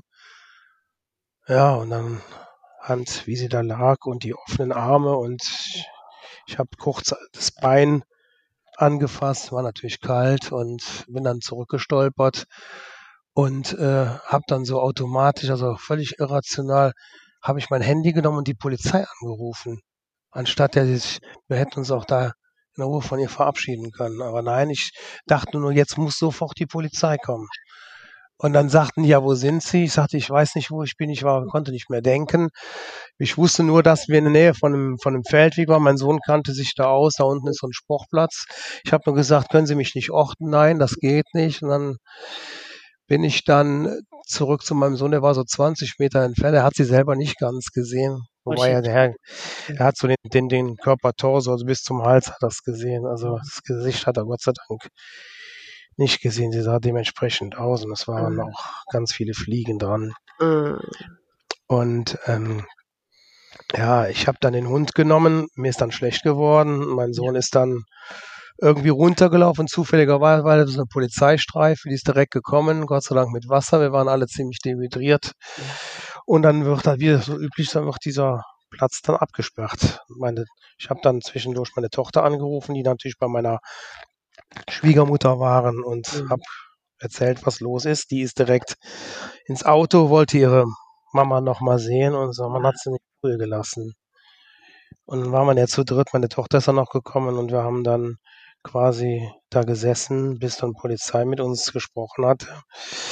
Dann kam noch ein Notarzt und ja, der den Tod festgestellt hat und uns äh, nochmal nach unserem Befinden gefragt. Wir sind dann zurück in die Wohnung meiner Schwiegermutter und mussten auf die Kripo warten. Zwischendurch kam dann ein Seelsorger. Das war alles so wie so ein, es war so, ich stand neben mir, ist, ob ich irgendwo in irgendwie mich in einem Film sehe, so Ja. im Nachhinein. Mhm. Ich hatte keine Emotionen mehr. Ich war Mhm. einfach nur, ich war leer. Ich war einfach nur leer. Ich war natürlich auch übermüdet und äh, Ja, war fassungs. Das ist einfach zu viel. Du, wie soll man das alles fassen? Das ist einfach Das kann man. Das, Das Gehirn geht, glaube ich, einfach aus. Es war aber gut, dass man es nicht fassen konnte. Ich Ja. weiß nicht, was passiert wäre. Ja. Das, das hält man so nicht aus. Ja. Ja, was ich noch dabei sagen, Ja. unsere, unsere Freunde, ich weiß, ich hatte auch unsere Freunde alle alarmiert, wir hatten noch einen extra Suchtrupp. Also wir hatten so eine, so eine Clique, die sind alle gekommen. Oh. Und da habe ich, habe ich zum ersten Mal auch für mich so gesagt, das ist Freundschaft in so einer Situation, dass alle da waren. Ja, Zu denen habe ich auch alle einen guten Kontakt. schön. Hat dieser Seelsorger, oder war das eine Frau, hat, hat der oder die irgendwas gebracht für euch? Oder was hat der Das war auch wieder was. Der, der Seelsorger war ein ehemaliger Kollege von mir. Ach liebe früher auch in dem Haus gearbeitet, wo Andrea selber auch, ja, das, das war eigentlich ganz gut. Ja, Ja, was, ja, die, die fragen, wie geht es Ihnen oder wie geht es dir in dem Falle und äh, ja, was sollen die sagen? die Frage, ne? Äh, na, es ist einfach so, ja, ja, es ist schwer, das zu, ja, es ist, Ja. was sollen die sagen? Ja. Ähm, da Mhm. gibt's keinen Trost. Ich denke mal einfach nur, äh, sie haben sich angeboten und weil ich ihn eben kannte, äh, haben wir noch. Und meine, ja, meine Schwiegermutter war natürlich auch, die hat ja innerhalb von vier Monaten ihre wichtigsten Menschen verloren, ihren Mann, mit dem sie 60, sie war 60 Jahre mit ihrem Mann verheiratet und keine drei Monate später oder vier Monate später ist ihre Tochter tot. Mhm. Mhm. Ja, und die, der hat's, glaube ich, mehr geholfen. Ich war einfach nur so wie in so einem Traum drin. Ja. Und alle deine Kinder Ja. waren inzwischen da oder die eine Tochter, die weiter weg war, wahrscheinlich noch nicht, ne? war in Urlaub, die war im, im Ah. Bayerischen irgendwo, die hat das, konnte das natürlich nur am Telefon mitkriegen. Mhm. Aber immerhin waren deine anderen Ja. beiden Kinder, ihr hattet euch wenigstens, ähm, Ja. ihr wart alle zusammen, ne? Das war ja wahrscheinlich ein gutes, beruhigendes Gefühl, oder hat dich das auch überfordert? Nein, ich war froh, dass sie da waren. Ich Ja. habe das Gefühl gehabt, ich habe irgendwie äh, in meinen Kindern sehe ich auch heute, es ist ja auch ein Teil von ihr drin. Ja. Die sind gut gelungen, die sind gut gemischt. Ich sehe auch in meinen Töchtern und meine Frau immer wieder. Es Mhm. hat gut getan, dass sie da waren. Wir haben Mhm. ja, zusammengeweint letztendlich auch. Und wir haben ja nun all die Jahre das mitbekommen. Das Kuriose in der Sache, meine Tochter hat mal irgendwann gesagt, Mama, ich habe Angst um dich, ich habe Angst, dass du mal nicht eines natürlichen Todes stirbst. Und sie hat recht behalten. Das hat Ja. sie mal irgendwann gesagt. Ja, hat Andrea da irgendwas drauf geantwortet? Nein, sie hat Nee. nur mit großen Augen geguckt. Ja, es, es gab so Vorboten auch. Es gab so Vorboten, wo ähm, ich bin mal nach Hause gekommen, da lag da ein Messer. Und dann habe ich sie gesagt, was soll das Messer da? Ja. Ich wusste ganz genau, wir hatten uns da wieder gestritten und danach lag das Messer da. Habe ich gesagt, wolltest du dir die Pulsadern aufschneiden? Meinen, sie war Krankenschwester, sie wusste, wie das ging. Nein, um Gottes Willen, mache ich nicht. Und am nächsten Tag ist sie nochmal zu mir hingekommen, hat mich ganz fest umarmt. Ich habe Scheiße gebaut, hat sie gesagt. Ich habe so. Und dann habe ich gesagt, was soll man denn tun? Ich, ich, jetzt im Nachhinein wüsste ich, was ich tun sollte. Ich hätte, hätte sie mir packen müssen, in die Klinik bringen müssen. Aber an dem, an, zwei Tage vor ihrem Suizid hat sie, hat die, äh, ich habe ja später ihre Psychiaterin angerufen und Mhm. sie hat gesagt, äh, wenn sie irgendeinen Anhalt gehabt hätte, dass sie präsuizidal wäre, hätte sie sie angewiesen. Aber sie hat das, sie hat das überspielt, wie sie Ja. all ihre Krankheit immer überspielt hat.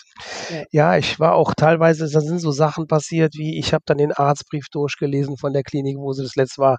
Da steht doch, da musste ich dann lesen, Patientin hat selbstständig ihre Medikamente vor einem Jahr abgesetzt. Oh, Also sie hat mir immer gesagt, sie würde Medikamente nehmen, hat sich auch immer aufschreiben lassen und ich habe später mal im Schrank ganz viele Packungen gefunden. Sie hat es einfach nicht mehr genommen, weil sie einfach meinte, sie brauchte sie nicht mehr. Und dann habe ich es auch darauf angesprochen. Dann hat sie dann nur ja, in ihrer Depression gesagt, ja, ich weiß, ich mache das auch nicht mehr. Aber wie man ja weiß, brauchen die Dinge ja vier bis sechs Wochen, ja, ja. bis sie wirken. Mhm. Ja, außerdem, also natürlich sagst du jetzt, äh, wenn du was geahnt hättest, hättest du sie sofort in die Klinik gebracht. Ja, aber du hast nichts geahnt. Also deswegen, und damit ist eigentlich schon gut. Also, wenn du es geahnt hättest, hättest du es ja getan. Aber ich meine, sie war offensichtlich auch eine Meisterin im Schauspielen oder ist im Verbergen. Weil ich meine, Ja. man muss ja schon auch sagen, über all die Jahre warst du ja sicherlich auch sehr geübt darin, das zu erkennen und auch ganz, ganz, ganz sensibel. Ne? Wahrscheinlich ja auch immer sensibler im Lauf der Jahre. Und trotzdem hat, ja, ist sie offensichtlich immer besser im Verbergen geworden, ne? Weil sonst hä- hättest du ja zumindest was geahnt. Oder es ist vielleicht so, dass die zum Ende hin, wenn die da ja auch schon drüber nachdenken, vielleicht so eine Erleichterung verspüren, dass es ihnen tatsächlich einfach gut geht, ne? Ja, ich, also das, Das, ist auch das, ähm, das, das ist auch noch erwähnenswert. Sie hat an dem Tag, wo sie es verübt hat, sie ist morgens, sie war morgens immer eigentlich eine Spätaufsteherin, ihre Mutter hat immer das Frühstück gemacht. Am Mhm. besagten Tag ist sie früh aufgestanden und entweder hat sie das Messer schon wegorganisiert ins Mhm. Auto, weil sie hatte nichts bei, sie hatte keine Umhänge, sie hatte in einer Umhängetasche das Messer bei gehabt. Aha. Und äh, sie hatte kein Handy, nichts bei. Und an dem Tag war sie früh aufgestanden und dann kam und hat das Frühstück gemacht für ihre Mutter. Also Mhm. ob sie sich verab und sie hat auch gut gefrühstückt mit ihr. Ja. Sie waren uns kein guter Frühstück, aber dann sagte meine Schwiegerin, ja, sie hat wunderbar gefrühstückt, das war alles gut, die war total nett. Ja. Und dann hat sie sie noch im Rausgehen, hat meine Schwiegermutter gesagt, was soll ich denn heute Mittag zu essen machen? Dann hat sie sie angelächelt und hat nur gesagt, du machst das schon. Oh. Als ob sie sich verabschiedet hat. Ja. Also das hört sich ganz, das war, das war ganz, bitter- das war, äh, das war, das war geplant. Ja. Also sie wusste ganz genau, ich gehe jetzt in den Wald und äh, kurioserweise vom Auto bis zum Fundort waren es nicht mal zehn Minuten. Aber mitten im, im, im äh, sagen wir mal 100 Meter von einem Waldweg entfernt, aber richtig versteckt. Mhm. Es ist Wahnsinn. Es ist einfach nur Wahnsinn. Also der Hund hätte, hätte uns eigentlich hören müssen. Wir sind da mehrmals vorbeigelaufen. Der ist nicht von ihrer Seite Ja. Ja, gegangen. und so ein Hund antwortet ja auch nicht, wenn man ihn ruft, ne? Also insofern, ja, also wir haben ja seinen Namen äh, gerufen und er ist normalerweise, wenn der einen erkennt, ist der eigentlich immer sehr, sehr, äh, war ja noch ein junger Hund, ein junger Hund, anderthalb Jahre erst alt, ne? Und äh, hat auch so einen schönen markanten Namen, den der, wir haben ja auch gerufen, immer, wir haben ja nachher nur noch den Hund gerufen, ja, weil wir dachten, wenn sie müde, wenn sie schläft oder wenn sie irgendwo liegt, dann ist der Hund noch wach. ja. Ja, so ist es Aber gewesen. ja, aber das habe ich jetzt wirklich schon erstens oft gedacht und zweitens aber auch oft gehört, dass wenn dieser Entschluss gefallen ist, dann geht's denen gut, dann sind die erlöst, dann sind die erleichtert, dann freuen die sich darauf und Ja. deswegen machen die plötzlich wieder Sachen, die sie schon ganz lange nicht mehr gemacht haben. Ja, Ja. ich ich weiß ja nur noch, was sie ich weiß ich erinnere mich immer wieder und das hilft mir auch so 'n bisschen, das besser zu verarbeiten. Ähm, sie hat bei nach ihrem ersten Suizid gesagt: „Thomas, du willst nur noch, dass das aufhört. Mein Kopf, der dreht sich, ich werde wahnsinnig, die Gedanken“ aber sie konnte ich sage mal: „Welche Gedanken? Was denkst du denn jetzt?“ Sie sagt Ja. immer nur alles, alles Mögliche. Sie konnte nie 'nen einzelnen Gedanken nennen. Also, ich Alles, aber dann nicht ja, Mhm. sie hat, äh, damals auch mal mir mal Auszüge von ihrem Tagebuch wollte ich sollte das mal lesen. Und dann, äh dann jetzt ich jetzt im Nachhinein in ihrem Nachlass habe ich mir äh, die Tagebücher so 'n bisschen äh, nicht komplett durchgelesen, weil irgendwie konnte ich's auch nicht, aber Mhm. es steht immer drin, äh: „Warum bin ich nicht so wie die anderen?“ Und sie hat immer sie hat sich immer sehr oft in Frage gestellt. Sie hat das Mhm. eigentlich schon als junges Mädchen gehabt. Mhm. Also, sie hat 'nen langen, langen Kampf hinter sich. Mhm. Und, ähm das Ja. ist das, was ich auch wo was damit kann ich's auch besser verarbeiten. Ähm, klar, in erster Linie ist sind ja nun alle Gefühle, die man als als Angehöriger hat. Da kam Wut: „Warum hast du mir das angetan?“ natürlich. „Und was hast du da getan? Du hast uns verlassen.“ Mhm. Aber, ähm, Ja, ganz am Anfang habe ich Mhm, ja. gesagt, Mhm. vielleicht war sie auch das erste Mal richtig egoistisch Ja. für sich selber und Ja. Brauchte das auch irgendwie. Ja. Ja, und es hört sich ja fast auch so an, als sei sie ich weiß nicht, ob man das so sagen darf, aber als sei sie austherapiert gewesen. Also, äh, ich meine, Ja. wie war sie in Kliniken? Sie hat alle Medikamente genommen, hast du gesagt, diese diese Stromtherapie da es hat nichts also, wa was hätte man noch machen sollen? Sie war offensichtlich austherapiert. Das ist wie 'n Krebskranker, der im Endstadium ist. Da kannst du auch nichts mehr machen. Und ja. Ja, ich denke mal auch, ne, man man sagt ja man sagt ja ganz gerne, das ist, äh dass 'ne Depression so der Krebs der Seele ist, ne? Das sagt man ja schon mal gerne. Ja, ganz genau. Und, ähm, also, ich meine, jeder, der so schwer an Depressionen erkrankt ist, der möchte ja nicht ich habe es neulich schon mal irgendwo gesagt, der möchte ja nicht tot sein, sondern der möchte einfach nicht mehr leiden. Die wollen natürlich auch lieber leben und zwar gut leben und gesund leben. Ähm, ne, deswegen dieser fürchterliche Begriff Freitod. Also, ne, die wollen die sind ja nicht freiwillig tot, sondern die wollen Nein. einfach dieses Leid nicht mehr ertragen müssen. Und natürlich wären sie auch viel lieber gesund und diese Krankheit, die nimmt ihnen das Leben. Also, ja, und Ja. man niemand kann was tun. Offensichtlich eben bei Andrea auch keine Ke Medikamente, keine Therapie der Welt. Nichts hilft mehr. Ja, es war Ja. es war ähm, ich ich ich ich denke so, ich meine, ich befasse mich natürlich sehr viel damit. Halt natürlich rund um die Uhr geht der Kopf schon mal und, äh, ich Ja. befasse mich da sehr viel mit und habe auch Mhm. viel gelesen, mit vielen gesprochen auch. Argus-Gruppe bin ich auch drin Gut. und bei 'nem Therapeuten natürlich zur Trauer. Ja, da kann man ja so nicht äh, kriegt man ja so nicht auf die Reihe ohne ohne Hilfe. Und, ähm, ich denke mal, sie wollte so nicht mehr leben. Die Betonung Ja, liegt genau. auf so. Genau. Sie hat gerne geliebt, sie hat Ja. genossen, wir hatten Urlaube, wir haben wir haben uns geliebt. Wir es war uns Mhm. unsere unsere unsere Ehe war, ähm, frisch, die war äh, war, äh, ja, nach nach nach 34 Jahren ist, sagen wir mal, nicht mehr ja, ist viel Gewohnheit drin, aber da war doch noch sehr viel Zärtlichkeit und Emotionen drin. Also, es war Mhm. eigentlich ja, es ist deswegen ist es einfach nur so so traurig. Ja, einfach traurig und tragisch, ja. Ja. Mhm. Das Ja. ist es. Das ist einfach Wie findest du die Art des Suizides, die die sie gewählt hat? Macht das irgendwas mit dir? Bedeutet also, hat das irgend 'ne Bedeutung für dich oder verstö ich bin verstört. Ja. Also, sie war 'ne sehr sanfte Persönlichkeit, die nie irgendwie Brutalität oder irgendwie das war ja martialisch, was sie da gemacht hat. Aber ich denke mal einfach, das war die aufgestaute Wut und einfach zu sagen also, äh, sich die Arme aufschneiden. Ich glaube, das das sollte raus. Sie wollte das rauslassen, das ist das Schlimme. Und normalerweise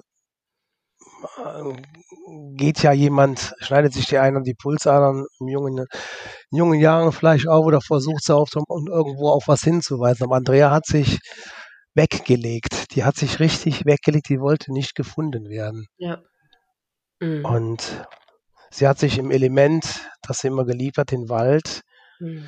die Natur, die hat sie immer geliebt und ähm, irgendwann bin ich wieder, ich bin oft zu einem Fundort gegangen. Ja. Da haben wir uns dann, ja, ja, wir haben da so, haben uns da was, das ist, ein ganz privater Ort, den will ich auch gar nicht beschreiben, weil da dürfen nur wir vier Hinterbliebenen hin. Und mhm. ich habe mich da irgendwann mal so hingelegt, wie sie gelegen hat. Oh. Dann habe ich in den Himmel geguckt und da habe ich gelacht und geweint gleichzeitig, weil ich kann mir vorstellen, dass das, dass das für sie, es war ja, es war ja, äh, es muss ja morgens gewesen sein. Sie hat in den blauen Himmel geguckt, in den, also ich glaube, für sie war das eine Erlösung. Doch, mhm. doch. Mhm. Ich glaube schon. Nur die Art und Weise dieses, sie hat sich ja beide Arme aufgeschnitten, mhm. das, aber sie hat aber auch oft, äh, wenn sie auf der, äh, auf der Couch gesessen hat und so völlig hilflos und äh, merkte, wenn, wenn sie nichts sagen konnte und sie gezittert hat, hat sie sich immer in den Handgelenken gekniffen. Und dann habe ich gefragt, warum machst du das? Das nervt und so war ich immer dran. Dann sagte sie, irgendwann fing sie mal, wenn sie da mal weinen konnte, Thomas, ich spüre mich nicht mehr. Und ich glaube, in so einer Situation spürt man sich nicht mehr. Mhm. Und die hat dann auch irgendwie immer, äh, ja, an ihrer Haut, an ihren Händen rumgeknibbelt oder gekratzt, bis, bis dann blutig wurde. Ne? Eigentlich war sie auch aufs Äußere sehr bedacht und eigentlich wollte sie sowas nicht. Ne? Aber mhm. ja, es uns, ja. Ja, aber das hört oft, dass die sich nichts mehr spüren, die, die spüren sich selber nicht mehr und die spüren aber auch die Umwelt nicht mehr. Die spüren, die, die spüren nichts mehr. Die spüren ja. einfach nichts. Deswegen in diesem Moment des Todes vielleicht hatte sie auch gar keine Schmerzen sicherlich. Also vielleicht in dem Moment, wo sie das Messer angelegt hat, vielleicht in dem Moment mal kurz, aber dann sicherlich auch nicht mehr, ne? Also die Schnitte waren so groß, die muss innerhalb von ein paar Minuten also sie musste re relativ schnell ohnmächtig geworden sein und dann war sie auch in, äh, spätestens in ja. ein paar Minuten oder vielleicht auch, das hat sie nicht mit, hoffentlich nicht mehr mitbekommen. Aber mhm. ihre Körperstellung äh, zeugte nicht von einem Kampf, dass sie vielleicht nach den Schnitten gemerkt hat, okay, oh, was habe ich nur gemacht. Mhm. Sie hat wirklich friedlich da gelegen. Sie ist ja. nicht nach vorne übergekippt, sondern mhm. sie hat sich nach hinten gelegt und die Arme richtig gespreizt und ihre Wunde nach oben gelegt und sich mhm. hat ausbluten lassen. Und sie, Hast du sie danach nochmal wieder gesehen, als sie äh, beim Bestatter war? Ja, das war, das war tragisch. Wir hatten, äh, sie ist dann erstmal beschlagnahmt worden. Sie ist aber nicht mehr obduziert worden, weil die Spurensicherung sagte eindeutiger Suizid. Mhm. Und ähm, so wurde auch meine Tochter getröstet, die natürlich ihre Mama auch sehen wollte noch. Und dann hieß es dann, können Sie beim Bestatter. Und dann haben wir, waren wir natürlich montags beim Bestatter oder zwei Tage später beim Bestatter mhm. und der sagte schon, ähm, ja, die haben da so einen Pflichtbestatter, da können wir, da können wir ihre, ihre Mutter holen, aber ich kann Ihnen jetzt schon sagen, wenn die da den ganzen Tag gelegen hat, dann müssen wir mal gucken, ob wir das noch machen oder ob es sich zu empfehlen ist. Und wie sie dann angekommen ist, es hieß also, da waren Verfärbungen und Gerüche und sie hatte also schon, ja, der Verwesungsprozess hatte schon angefangen. Ja. Also ich bin eigentlich der Einzige, der sie komplett gesehen hat. Mhm. Und ähm, meine eine Tochter, die in, im Süddeutschen wohnt, mhm. die wollte sie auch so in Erinnerung behalten. Und ja, meine eine Tochter hat ein bisschen Probleme damit. Und ja, schwierig. Dass sie nicht mehr gesehen hat. Dass sie nicht mehr gesehen hat. Ne? Also ja. Mhm. Ja, einfach um zu begreifen, sie meint, man kommt jeden Tag durch die Tür, ja. aber ich habe ja auch gesagt, weißt du, ich meine manchmal, ich spüre sie manchmal auch immer noch hier und ja. ähm, ich rede auch immer noch mit ihr und mhm. schaue gerade auf ihr Bild. Ja. Meistens lachend und äh, mhm. aus, sehr viel Ausstrahlung. Mhm. Und ähm, sie ist immer noch da. Irgendwie ja. ist sie immer noch da. Das wird sich auch nie ändern. Nein, also, wird sich auch nicht. Heute nicht geändert. Und ich bin jetzt 18 Jahre danach. Nee, und ihr habt so viele Jahre miteinander verbracht und so viele schöne Jahre, das wird sich nicht ändern. Die wird immer bei dir sein. Ja. Ja, das Mhm. ist doch, das ist eigentlich ganz Ja. ja, es ist es ist 'ne 'ne 'ne blöde Situation und, ähm, Mhm. ich denke einfach noch, was ich was man so daraus oder was ich so mitnehme für mich ist, ähm ja, ich habe sie beschimpft, ich war an meinen Grenzen, aber ich bin nicht dafür verantwortlich, was ja. sie getan hat. Das ja. ist jeder selber. Und ja. ich denke mal, ich habe in meinen Möglichkeiten alles getan, aber da bin ich ganz sicher. Ja. ja, ich denke dann immer schon mal an Theresa Enke, die ja mal gesagt hat in so einem Interview, wir dachten, Liebe wäre stark genug. Ja. Und, ne, aber mhm. leider hat man, es ist anders geworden, ne? Nein, ich das ist ja, ich, ich wiederhole mich immer schon, aber äh, das habe ich auch schon ein paar Mal gesagt. Du kannst ja jemanden, der Krebs hat, kannst du als Außenstehender ja auch nicht heilen. Auch nicht mit Liebe und auch nicht mit Zuwendung und auch nicht mit, kannst du ja auch nicht. Kannst du ja. nicht. Du, es gibt nichts, was du für denjenigen tun kannst. Und ich bin mir ganz sicher, dass du, Thomas, und auch da, dass eure Kinder, dass ihr alles für sie, für Andrea getan habt. Und ähm, da gibt es nichts, was ihr irgendwie schuldig geblieben seid oder so. Das ist einfach diese beschissene ja. Krankheit. Das ist einfach wirklich so. Ganz, ja. einfach ganz tragisch ja. und dramatisch. Ja. Inwiefern hast du dich verändert seitdem? Ja, das ist ganz viel passiert eigentlich. Erstmal ist gar nichts passiert, erstmal stand die Welt still und ich merkte nur, dass die Welt sich weiterdreht und ich einfach wieder entweder wieder aufspringen muss. Es war am Anfang, die ersten zwei Wochen, ja, ich, ich habe ja abends zu Hause gesessen, meine Kinder waren dann nach einer knappe Woche da und äh, dann kam es zum, ich habe direkt von Anfang an gesagt, ich kann nicht gut alleine sein, ja. also mit, mit diesem Problem auch. Ich ja. bin zwar auch mal gerne der, einer, der mal einen Tag oder zwei Tage alleine, aber ich war jetzt Alter. über 30 Jahre lang äh, mit jemand äh, äh, liiert und ja. ähm, habe mich dann äh, relativ schnell im Internet umgesehen. Also mhm. äh, äh, Selbsthilfegruppen, äh, so bin ich auch an einen Podcast dran gekommen. Mhm. Äh, und äh, dann habe ich dann, ich, ich habe gegoogelt und bin ich denn der Einzige und habe dann irgendwo über eine Trauerseite auch ähm, äh, jemanden kennengelernt, der wohnt ganz irgendwo anders, mit, mit der chatte ich regelmäßig und äh, die hat mir am Anfang gesagt, auch so steh auf, geh mit deinem Hund spazieren. Ich weiß, wie das ist. Ich war vor einem Jahr genauso. Wir haben uns quasi so ein bisschen, sie hat mich so ein bisschen aufgefangen und ähm, weil ähm, ich zu der Zeit bin ich ziemlich abgestürzt und ähm, hatte trübe Gedanken und wollte eigentlich nicht mehr weiterleben. Und ich konnte mir nicht vorstellen, weiterzuleben und ähm, hatte auch schon ähm, mir schon was überlegt. Und oh. ähm, dann irgendwann, ja, ich, ich, ich habe mir was zurechtgelegt und habe gedacht, wenn das nicht mehr geht, dann du guckst jetzt einfach mal Woche für Woche weiter und das ist deine Karte zum Auschecken. Solche, solche irren Gedanken habe ich gehabt, aber da bin ich jetzt von weg. Also es war ganz am Anfang, weil der Schmerz, der wurde immer größer und ich habe es teilweise nicht ausgehalten und ich habe mich damit beruhigt, dass ich es jederzeit beenden kann. Und dann mhm. irgendwie, dann kamen meine Kinder und ich merkte dann, dass nein, das machst du nicht. Und aber du kommst an deine, du kommst an deine Grenzen deiner, eigen, deiner eigenen, ja. deines eigenen Lebens. Du kommst mhm. ganz schon an der Grenze. Und ja. bei mir ist, ich war mal, war so ein Mensch, der gerne plante, dann machen wir das später, nächstes Jahr fahren wir dahin. Mhm. Ich bin einer, der dadurch jetzt im versucht, im Hier und Jetzt zu leben. Ja. Und ich denke nicht mehr viel weiter. Und ich mhm. habe keine Illusionen mehr, sondern ich lasse es auf mich zukommen. Mhm. Und es geht auch irgendwie weiter. Ich habe gedacht, es geht nicht mehr weiter, aber es geht weiter und es kommen neue Möglichkeiten. Du musst dem Ganzen ja noch wahnsinnig viel Zeit und eine Chance geben. Du bist ja so am Anfang noch. Aber du hast gesagt, du hast ja Argus gefunden. Also äh, das steht ja für Angehörige um Suizid und ist äh, Europas größter Verein, die sich um Suizidhinterbliebene kümmern. Ne? In Corona-Zeiten ist es wahrscheinlich ein bisschen schwierig mit Selbsthilfe. Ganz, ja äh, vor Ort. Ja. Ne? Aber machen ja. die das online oder wie funktioniert das bei dir? Ja, Interview, ich hatte ein Interview und das mhm. ging eigentlich, das hat schon geholfen. Also mhm. klar, ich würde, wir, ja, da gibt es auch Stammtische später und mhm. Aber mittlerweile bin ich so weit, dass ich äh, das nicht mehr so in Anspruch nehmen möchte. Also ich möchte schon mit Leuten in Kontakt treten oder mhm. aber nicht mehr in so äh, das, das, das ich denke mal, es ist jetzt insgesamt fast acht Monate her. Ja, das kann, ja. ja, aber es ist, ja, es ist, als ob es gestern wäre. Aber ich muss sagen, ich, dadurch, dass ich, dass ich viel geredet habe, auch viel darüber gesprochen habe, ja, bin ich auch schon ein bisschen weiter. Aber sie fehlt mir natürlich jede Sekunde und das wird sich auch erstmal nicht, das soll sich auch nicht ändern. Mhm. Ich bin natürlich jetzt, ja, es, es hat sich noch bei mir geändert. Ja, dieses Hier und Jetzt ist wichtig. Ich passe, Mhm. ich passe auf mich auf. Ja.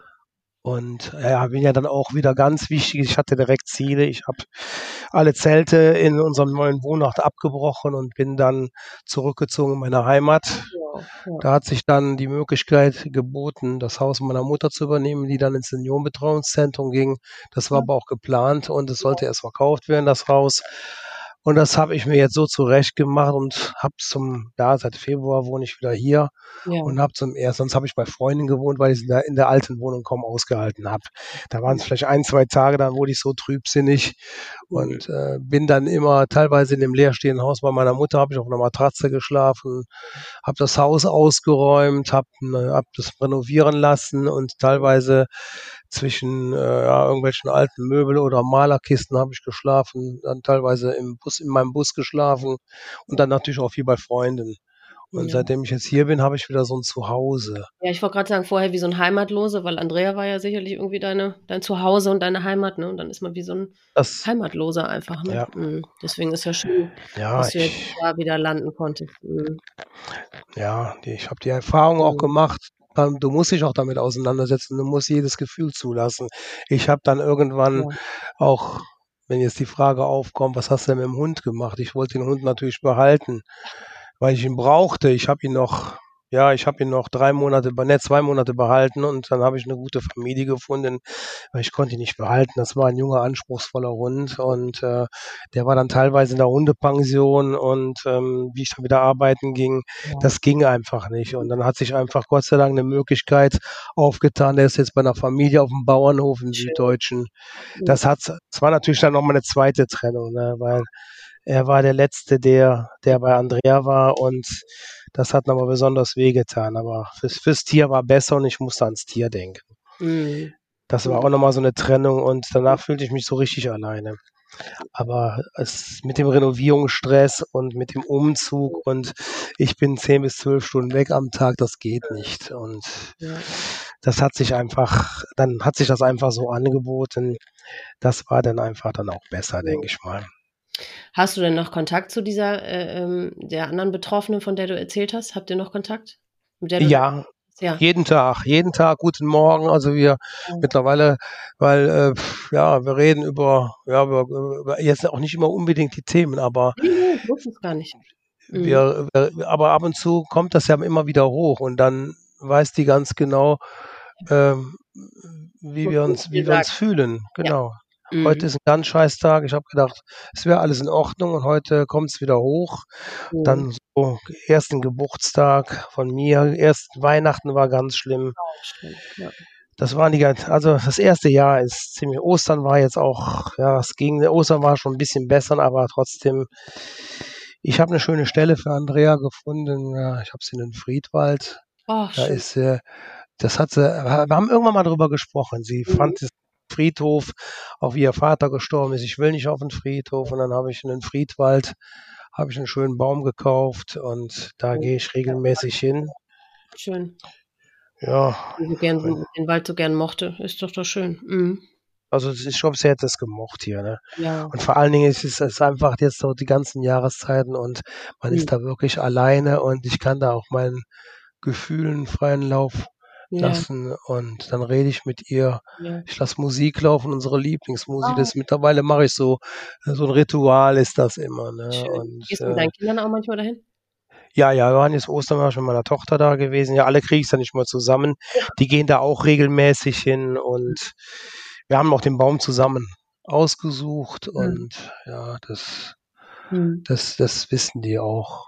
Mhm. Ja, es ist ganz einfach. Man, manch einer kann damit nichts anfangen, aber weil Andrea so den Wald mochte, Mhm. ja, und Du, das Kuriose an der Sache ist, wir sind ja vorher noch den Jakobsweg gegangen, Ach, von äh, den portugiesischen, von Ja? Porto bis nach Santiago de Compostela. oh. Und der Baum ist unmittelbar am Jakobsweg, also ob es hätte sein müssen. Mhm. Ja, es gibt ganz viele Seiten, also so kleine Abzweigungen oder so Seiten. Oh, ja. ja, ja, So, genau. Ja, ist ja so wie ein Netzwerk. So Ja, ja, genau, genau. In ganz, in ganz Europa. Und Mhm. er ist ganz in der Nähe, dann erzähle ich ihm immer, Ah, ich hatte sie ja auch versucht zu motivieren. Ich habe ja, wir, wie wir gepilgert sind vor zwei Jahren, da war sie so, da war sie so angetan, so angefixt. Und dann habe ich äh, neue Pilgerpässe besorgt und habe gesagt, Andrea, wenn du wieder fit bist, dann gehen wir den ganzen Jakobsweg.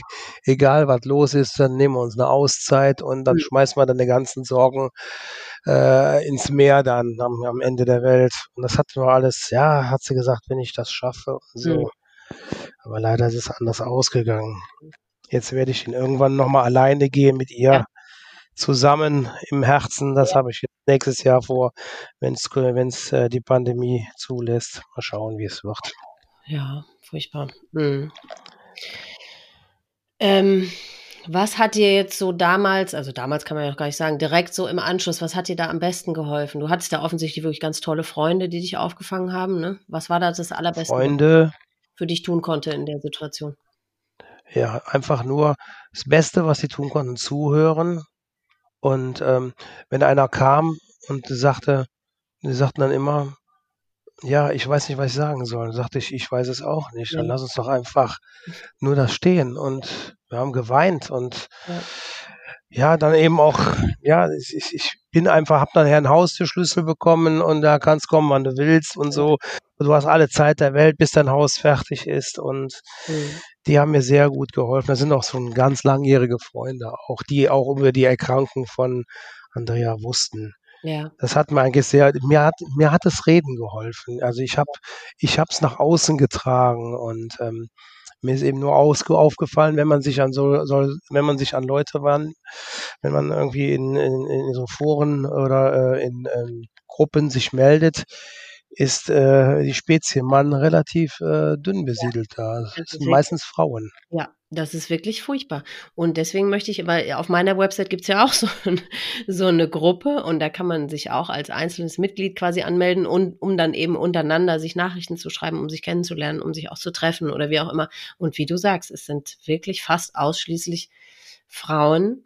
Wir können aber gerne, wenn du offen dafür bist und wenn du gerne andere Männer in deiner Situation, in einer vergleichbaren Situation kennenlernen möchtest, können wir gerne dazu aufrufen. Also die können mich gerne anschreiben und ich leite den Kontakt gerne an dich weiter. Also wenn du offen dafür bist. Doch, ich bin dafür offen. Doch. Also falls es jemanden gibt, dann schreibt mich gerne an und dann leite ich das gerne an dich weiter. Äh, auch wenn es irgendwelche Frauen gibt. Also äh, der Austausch ist ja immer sehr äh, hilfreich und auch sehr heilsam, ne? Weil wie du selber schon gesagt hast, es ist so ohne Worte, der andere weiß schon, wie es einem geht und. Ja, das, das fühlt sich dementsprechend dann auch so an. Das ist einfach auch authentischer. Als, ja. Also ich habe die dümmsten Sprüche, die ich gehört habe, war, jetzt hat sie ihren Frieden, sei froh, dass Andrea hat es geschafft und so, das habe ich gehört. Mhm. Ich habe eigentlich nur einen, einen einzigen Kontakt, die wechseln wirklich die Straßenseite, diese typischen Klischees. Das sind aber Leute, die können damit, die können damit nichts anfangen. Das mhm. muss man denen auch eingestehen. Ja. Aber ich habe eigentlich fast nur positive, weil ich damit immer offen umgegangen bin. Selbst die Todesanzeige Anzeige in der Zeitung mhm. stand äh, Depressionshilfe. Wir haben da an, der, an die Liga gespendet mhm. und wir haben bunte Kleider in, äh, im Wald gehabt. Äh, wir haben äh, Andreas Lieblingsmusik äh, laufen lassen oder unser Lieblingslied war mhm. ja also als Paar viele Paare haben ja so ihr Lied und das hatten wir auch.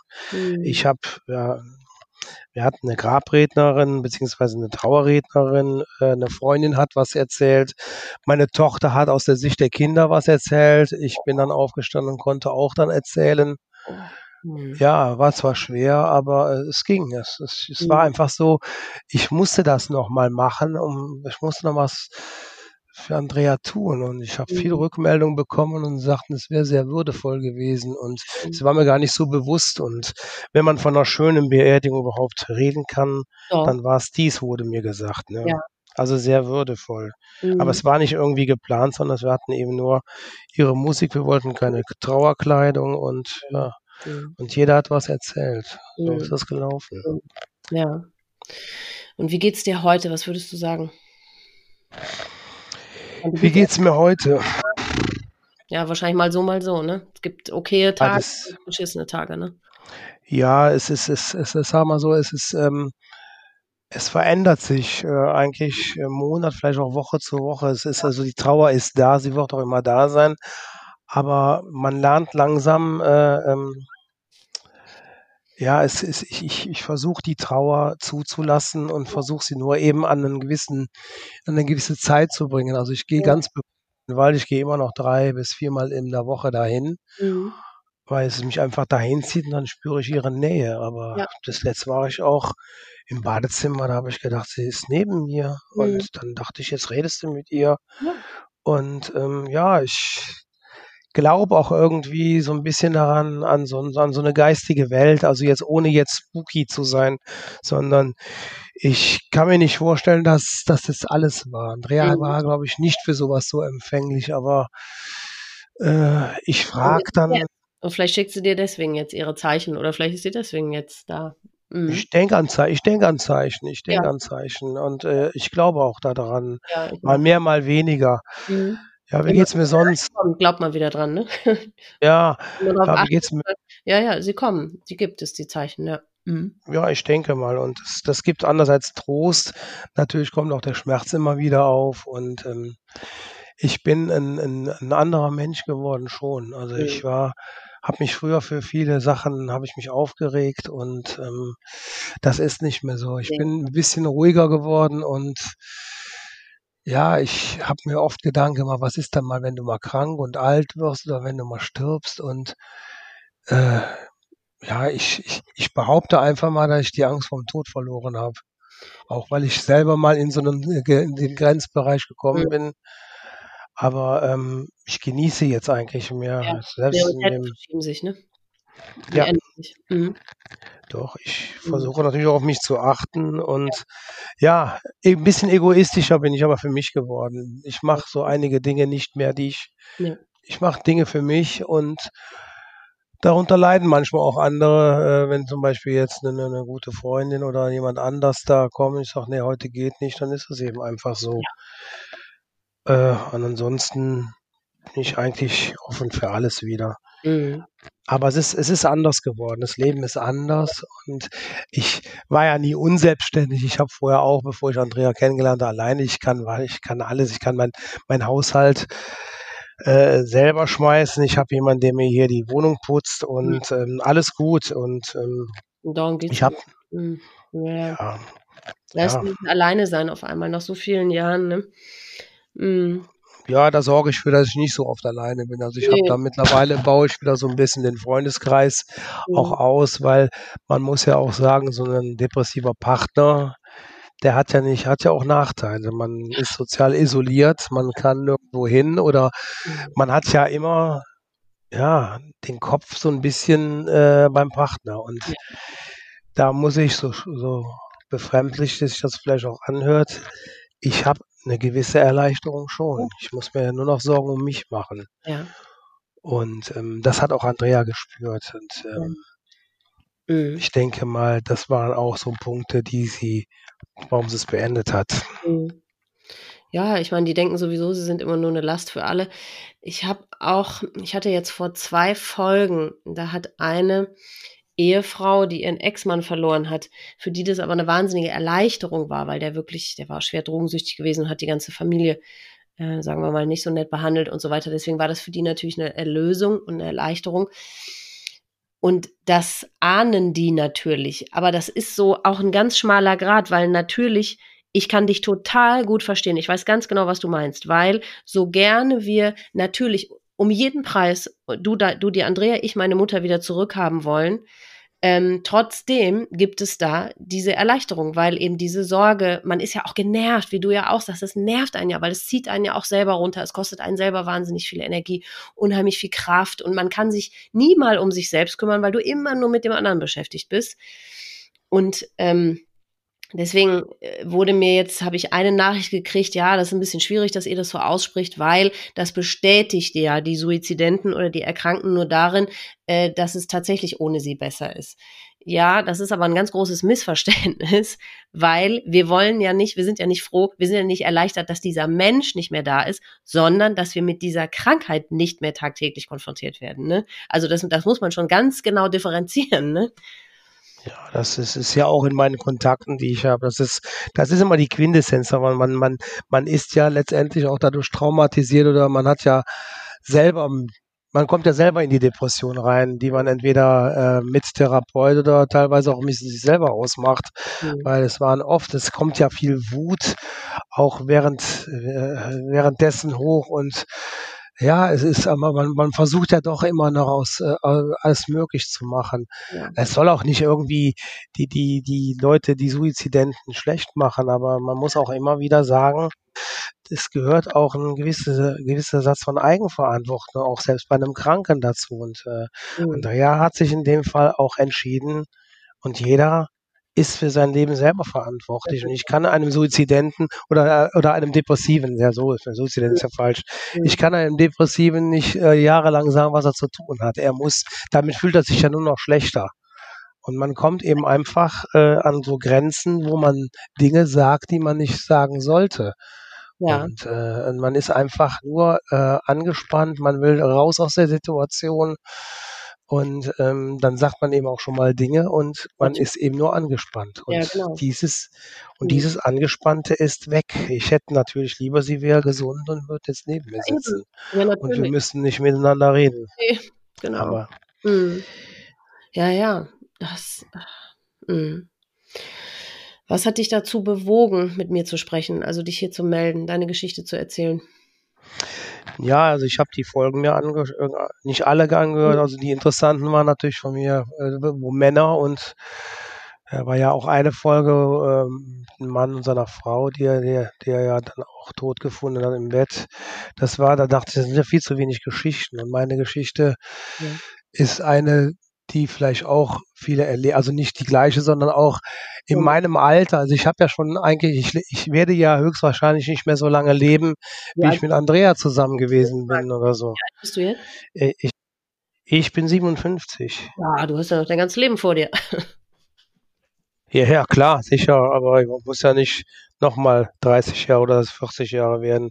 Mhm. Äh, ja, ist, ist ja, äh, ich denke einfach, äh, sie ist ein Teil meines Lebens und äh, vielleicht gibt es da auch jemanden, der dem Ähnliches passiert ist oder mhm. geschehen ist und der einfach, ja, ich denke einfach mal, sollten sich auch mal mehr Männer melden. Und ja. äh, was halt, natürlich, wenn sie es können, Männer äh, gehen, glaube ich, mit der Trauer etwas anders um und äh, vergraben sich in irgendwas und ähm, machen entweder exzessiv was anderes wie Sport oder was ich weiß nicht, oder Workaholics, ich weiß es ja nicht, aber diese Trauer auch ähm, anderen mitzuteilen, das war eigentlich, was mich so bewogen hat. Und ich fand einfach, diesen Podcast sollte man sehr unterstützen sogar. Ne? Und ja, deswegen ich danke dir total, dass du deine Geschichte erzählt hast, genau, weil ich glaube, eben den Männern äh, fällt es ganz, ganz schwer, so offen ihre Gefühle äh, auszusprechen. Das ist nun mal irgendwie immer, traurigerweise immer noch nicht gang und gäbe, ne? weil die meisten Männer offensichtlich denken, nein, ich muss das mit mir selber ausmachen und ich darf keine Schwäche zeigen und so, was ja völliger Quatsch ist, weil äh, natürlich, ich habe jetzt in der Folge, ich habe gestern ja eine Folge veröffentlicht, da hat ähm, der Marc, der ist 54, also gar nicht so viel jünger als du, der hat seinen Zwillingsbruder vor 22 Jahren verloren. Und ich frage ja immer jeden meiner Gesprächspartner am Schluss, ob sie eine Botschaft haben. Und er hat gesagt, die Botschaft an die Männer da draußen, ihr seid auch Menschen. das war seine Botschaft. Also deswegen, ihr dürft ihr Männer auch natürlich eure Gefühle und nicht nur ihr dürft, sondern ihr sollt sie aussprechen, sie rauslassen, sie teilen, weil dann ist zumindest die Chance, dass man irgendwie emotionale Hilfe bekommt, ist doch ein bisschen größer vielleicht, ne? Ja, also es ist, das Reden hat mir, ja, das Leben hat mir letztendlich, weil ich äh, in eine gewisse Richtung tendierte, hat mir doch ein bisschen das Leben gerettet. Mhm. Ich habe mir vielleicht selber das Leben gerettet, indem ja. ich es nach außen getragen habe. Ja, Gott sei Dank. Gott sei Dank, das, äh, boah, das ist natürlich auch so ein Zusammenspiel oder vielleicht ein glückliches, äh, glückliche Fügung, dass du ähm, ein Umfeld hattest, die dich auch angehört haben und die das auch ausgehalten haben. Denn viele, glaube ich, die wollen sich auch mitteilen und die wissen aber gar nicht, ja gut, mir hört ja keiner zu oder da ist ja keiner oder so. Also das gibt es natürlich traurigerweise auch. Ne? Deswegen hast du vielleicht das, das Schwierige an der ganzen Sache ist, das habe ich auch erst meinen Freunden gesagt, aber die waren sehr geduldig. Du fängst ja immer wieder von vorne an. Du ja. redest immer über die gleiche Sache, vielleicht mit anderen Worten, aber vom Sinn her immer, ich verstehe es nicht, warum hat sie das getan? Und dann am Schluss äh, der ganzen Rede beantwortet sie, sie hat es getan, weil. Und am nächsten Tag dieses Reden und Fühlen ist zweierlei, gerade in so einer Situation. Ja. Rational äh, wie ich das jetzt erzählt habe, ich verstehe das, was sie gemacht hat. Ich verstehe ja. auch, warum sie es gemacht hat. Ja. Und ich habe sogar ehrlich gesagt auch ein bisschen Verständnis dafür. Sie muss ja so, wie kann eine Mutter ihre drei Kinder, nebenbei haben wir ja noch einen Enkel, oh. der ist noch ganz klein ist, ne? Und äh, wie kann man seine Familie ja, nicht so was anderes. Wie kann man seine, seine Kinder verlassen? Sie hat ja nicht nur mich verlassen, sie hat meinen Kindern die Mutter genommen, meinen Freundin die beste Freundin und man muss so verzweifelt sein, wenn man so einen Schritt macht. Und ja. deswegen habe ich ein, so ein bisschen auch Verständnis dafür. Ja, ich Aber ich fühle es einfach nicht. Ich, ich habe einfach immer noch dieses, ich, ich, ich, ich, ich sag's rational, aber fühlen tue ich anders. Ich sagen, wie kann's, ja. wie, wie kannst du das nur tun und ja. so, ne? Ich, den rationalen Thomas und den emotionalen Thomas, das ist Herz und Bauch, äh, äh Kopf und Herz, das ist ganz klar. Ja. Mhm. Ja. ja, und damit aber eben das irgendwie im, in Einklang zu bringen, das funktioniert eben nicht. Und das ist das Schwierige, dass dieses Schicksal von, ja, von uns Suizidhinterbliebenen, was die Trauer so kompliziert macht, ne? Weil man versteht es, man akzeptiert es, aber für einen selber akzeptiert man es nicht. ja, es ist wirklich schwierig, ja. Hast du eine Botschaft für die Zuhörer da draußen? Gibt es irgendwas, was du den Menschen sagen möchtest? Was will ich den Menschen sagen? Ja, man muss, äh, man sollte alles zulassen, mhm. was ja, Gefühle zulassen, weinen. Wenn man reden kann, sollte man reden, auch wenn ja letztendlich man soll auch, man, man muss alle Phasen irgendwie zulassen. Es wird, es verändert sich. Ich habe nicht dran geglaubt. Es verändert sich, es wird besser, es wird anders, sagen wir mal so. Man lernt damit umzugehen, aber man ist, man ist äh, doch für sein Leben gezeichnet, aber. Aber man es, kann es überleben. Man kann man, Man, man ja. schafft es. Man Vor schafft allen Dingen, man entwickelt sich weiter. Ja. Äh, mein Spruch, den ich immer habe, ist ähm, Keep on running. Ja. ja es geht weiter. Mhm. Am Anfang geht es nicht, aber irgendwann geht es weiter. Und ähm, die Rückschläge zulassen, wenn geweint wird, dann muss geweint werden. Wenn man lachen muss, soll man auch lachen und ähm, äh, keine Tabus. Äh, äh es gibt keine Tabus irgendwie. Und den einzigsten Rat, den ich jemandem geben könnte, der eben Kinder hat, Kinder trauern anders, auch erwachsene Kinder trauern anders als äh, der, der eigene Vater oder die eigene Mutter. Also da muss man doch ein bisschen Rücksicht nehmen auf diese ganze Sache. Also man kann, also ich habe die Erfahrung gemacht, man kann den Kindern nicht alles sagen. Also schon eure Mutter und so, aber man kann die Kinder nicht dazu gebrauchen, ich bin jetzt äh, der arme Vater, ihr müsst jetzt für mich da sein. Ja, das ist. Nämlich auch erlebt. Und das ist ganz, ganz unfair äh, den Kindern gegenüber, weil die Kinder haben ihre Mutter verloren. Und das ist, ähm, jeder Suizid bedeutet für jeden Angehörigen was völlig anderes. Also du ja. hast eine Partnerin verloren, das ist für dich, das ist ganz, ganz besonders, aber etwas völlig anderes als deine Kinder, die ihre Mutter verloren haben. Ne? Und da kann man nicht ersetzen, genau. Nee. Und das, diese Trauer kann man auch nicht miteinander vergleichen. Also natürlich, äh, wir alle Angehörigen, die einen ähm, Menschen durch Suizid verloren haben, einen Familienangehörigen, äh, deswegen sitzen wir alle in, in einem Boot und verstehen uns grundsätzlich alle so auch ohne Worte, aber die, die die Trauer ist doch noch mal ganz anders, ne? je nachdem oder abhängig davon, wer es war.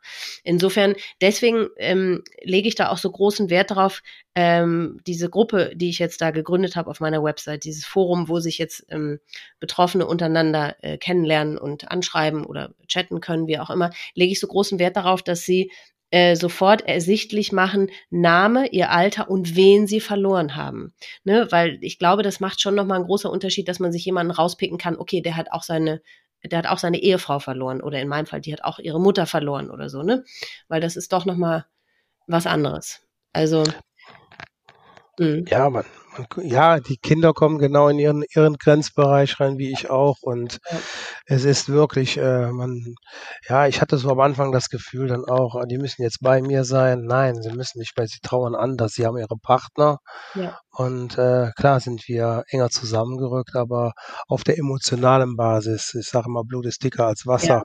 Auch wenn man sich dann mal wochenlang nicht sieht. Äh, das ist eben einfach so. Ja, das Schöne an eurer, an, oder an einer Familie oder vielleicht an eurer Situation ist ja, weil das weiß ich, dass viele Betroffene irgendwann nach auch nach langer Zeit äh, wird es immer mehr zum Problem, dass über den Suizidenten gar nicht mehr gesprochen wird.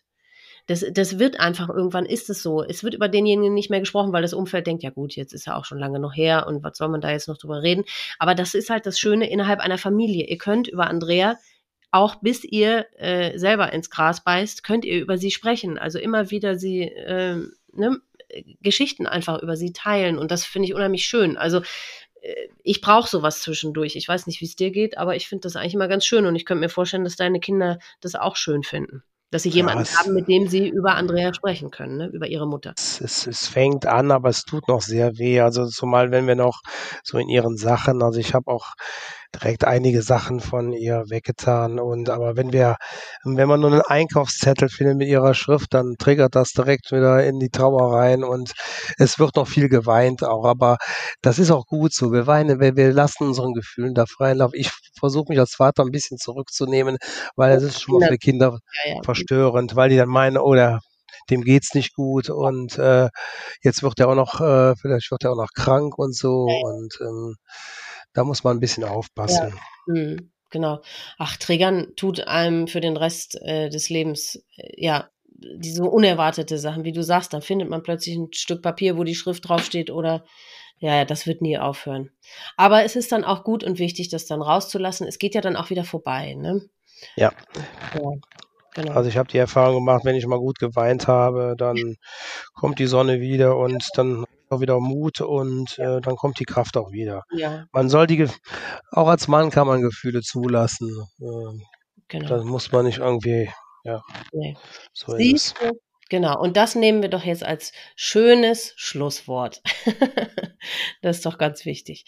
Lieber Thomas, vielen, vielen Dank, dass du deine Geschichte mit uns geteilt hast. Und du bist noch so am Anfang und ich wünsche dir wirklich von ganzem Herzen, dass du äh, irgendwie einen gangbaren Weg da für dich findest und ähm, ja, einfach genügend Kraft immer findest, damit weiterzuleben. Das wünsche ich dir. Keep on running. Ja, ganz genau. Also vielen, vielen lieben Dank. Ja. Das war Thomas Geschichte. Lieber Thomas, nochmals danke ich dir dafür, dass du hier deine und Andreas Geschichte erzählt hast. Du bist noch so mittendrin in dem ganzen Unvorstellbaren. Daher kann ich dir nur aus der allertiefsten Tiefe meines Herzens wünschen, dass du weiterhin durch die unerträgliche und lähmende und scheinbar nicht zu bewältigende Trauer kommst und immer irgendwie und von irgendwoher genügend Kraft und Sauerstoff finden wirst, um immer weiter an die Oberfläche schwimmen zu können, an der es eines Tages leichter werden wird. Dir und deinen Kindern und auch euch Zuhörern wünsche ich nur das Liebste, Beste und Schönste. Passt gut auf euch auf und bleibt vor allem gesund. Bis zum nächsten Mal.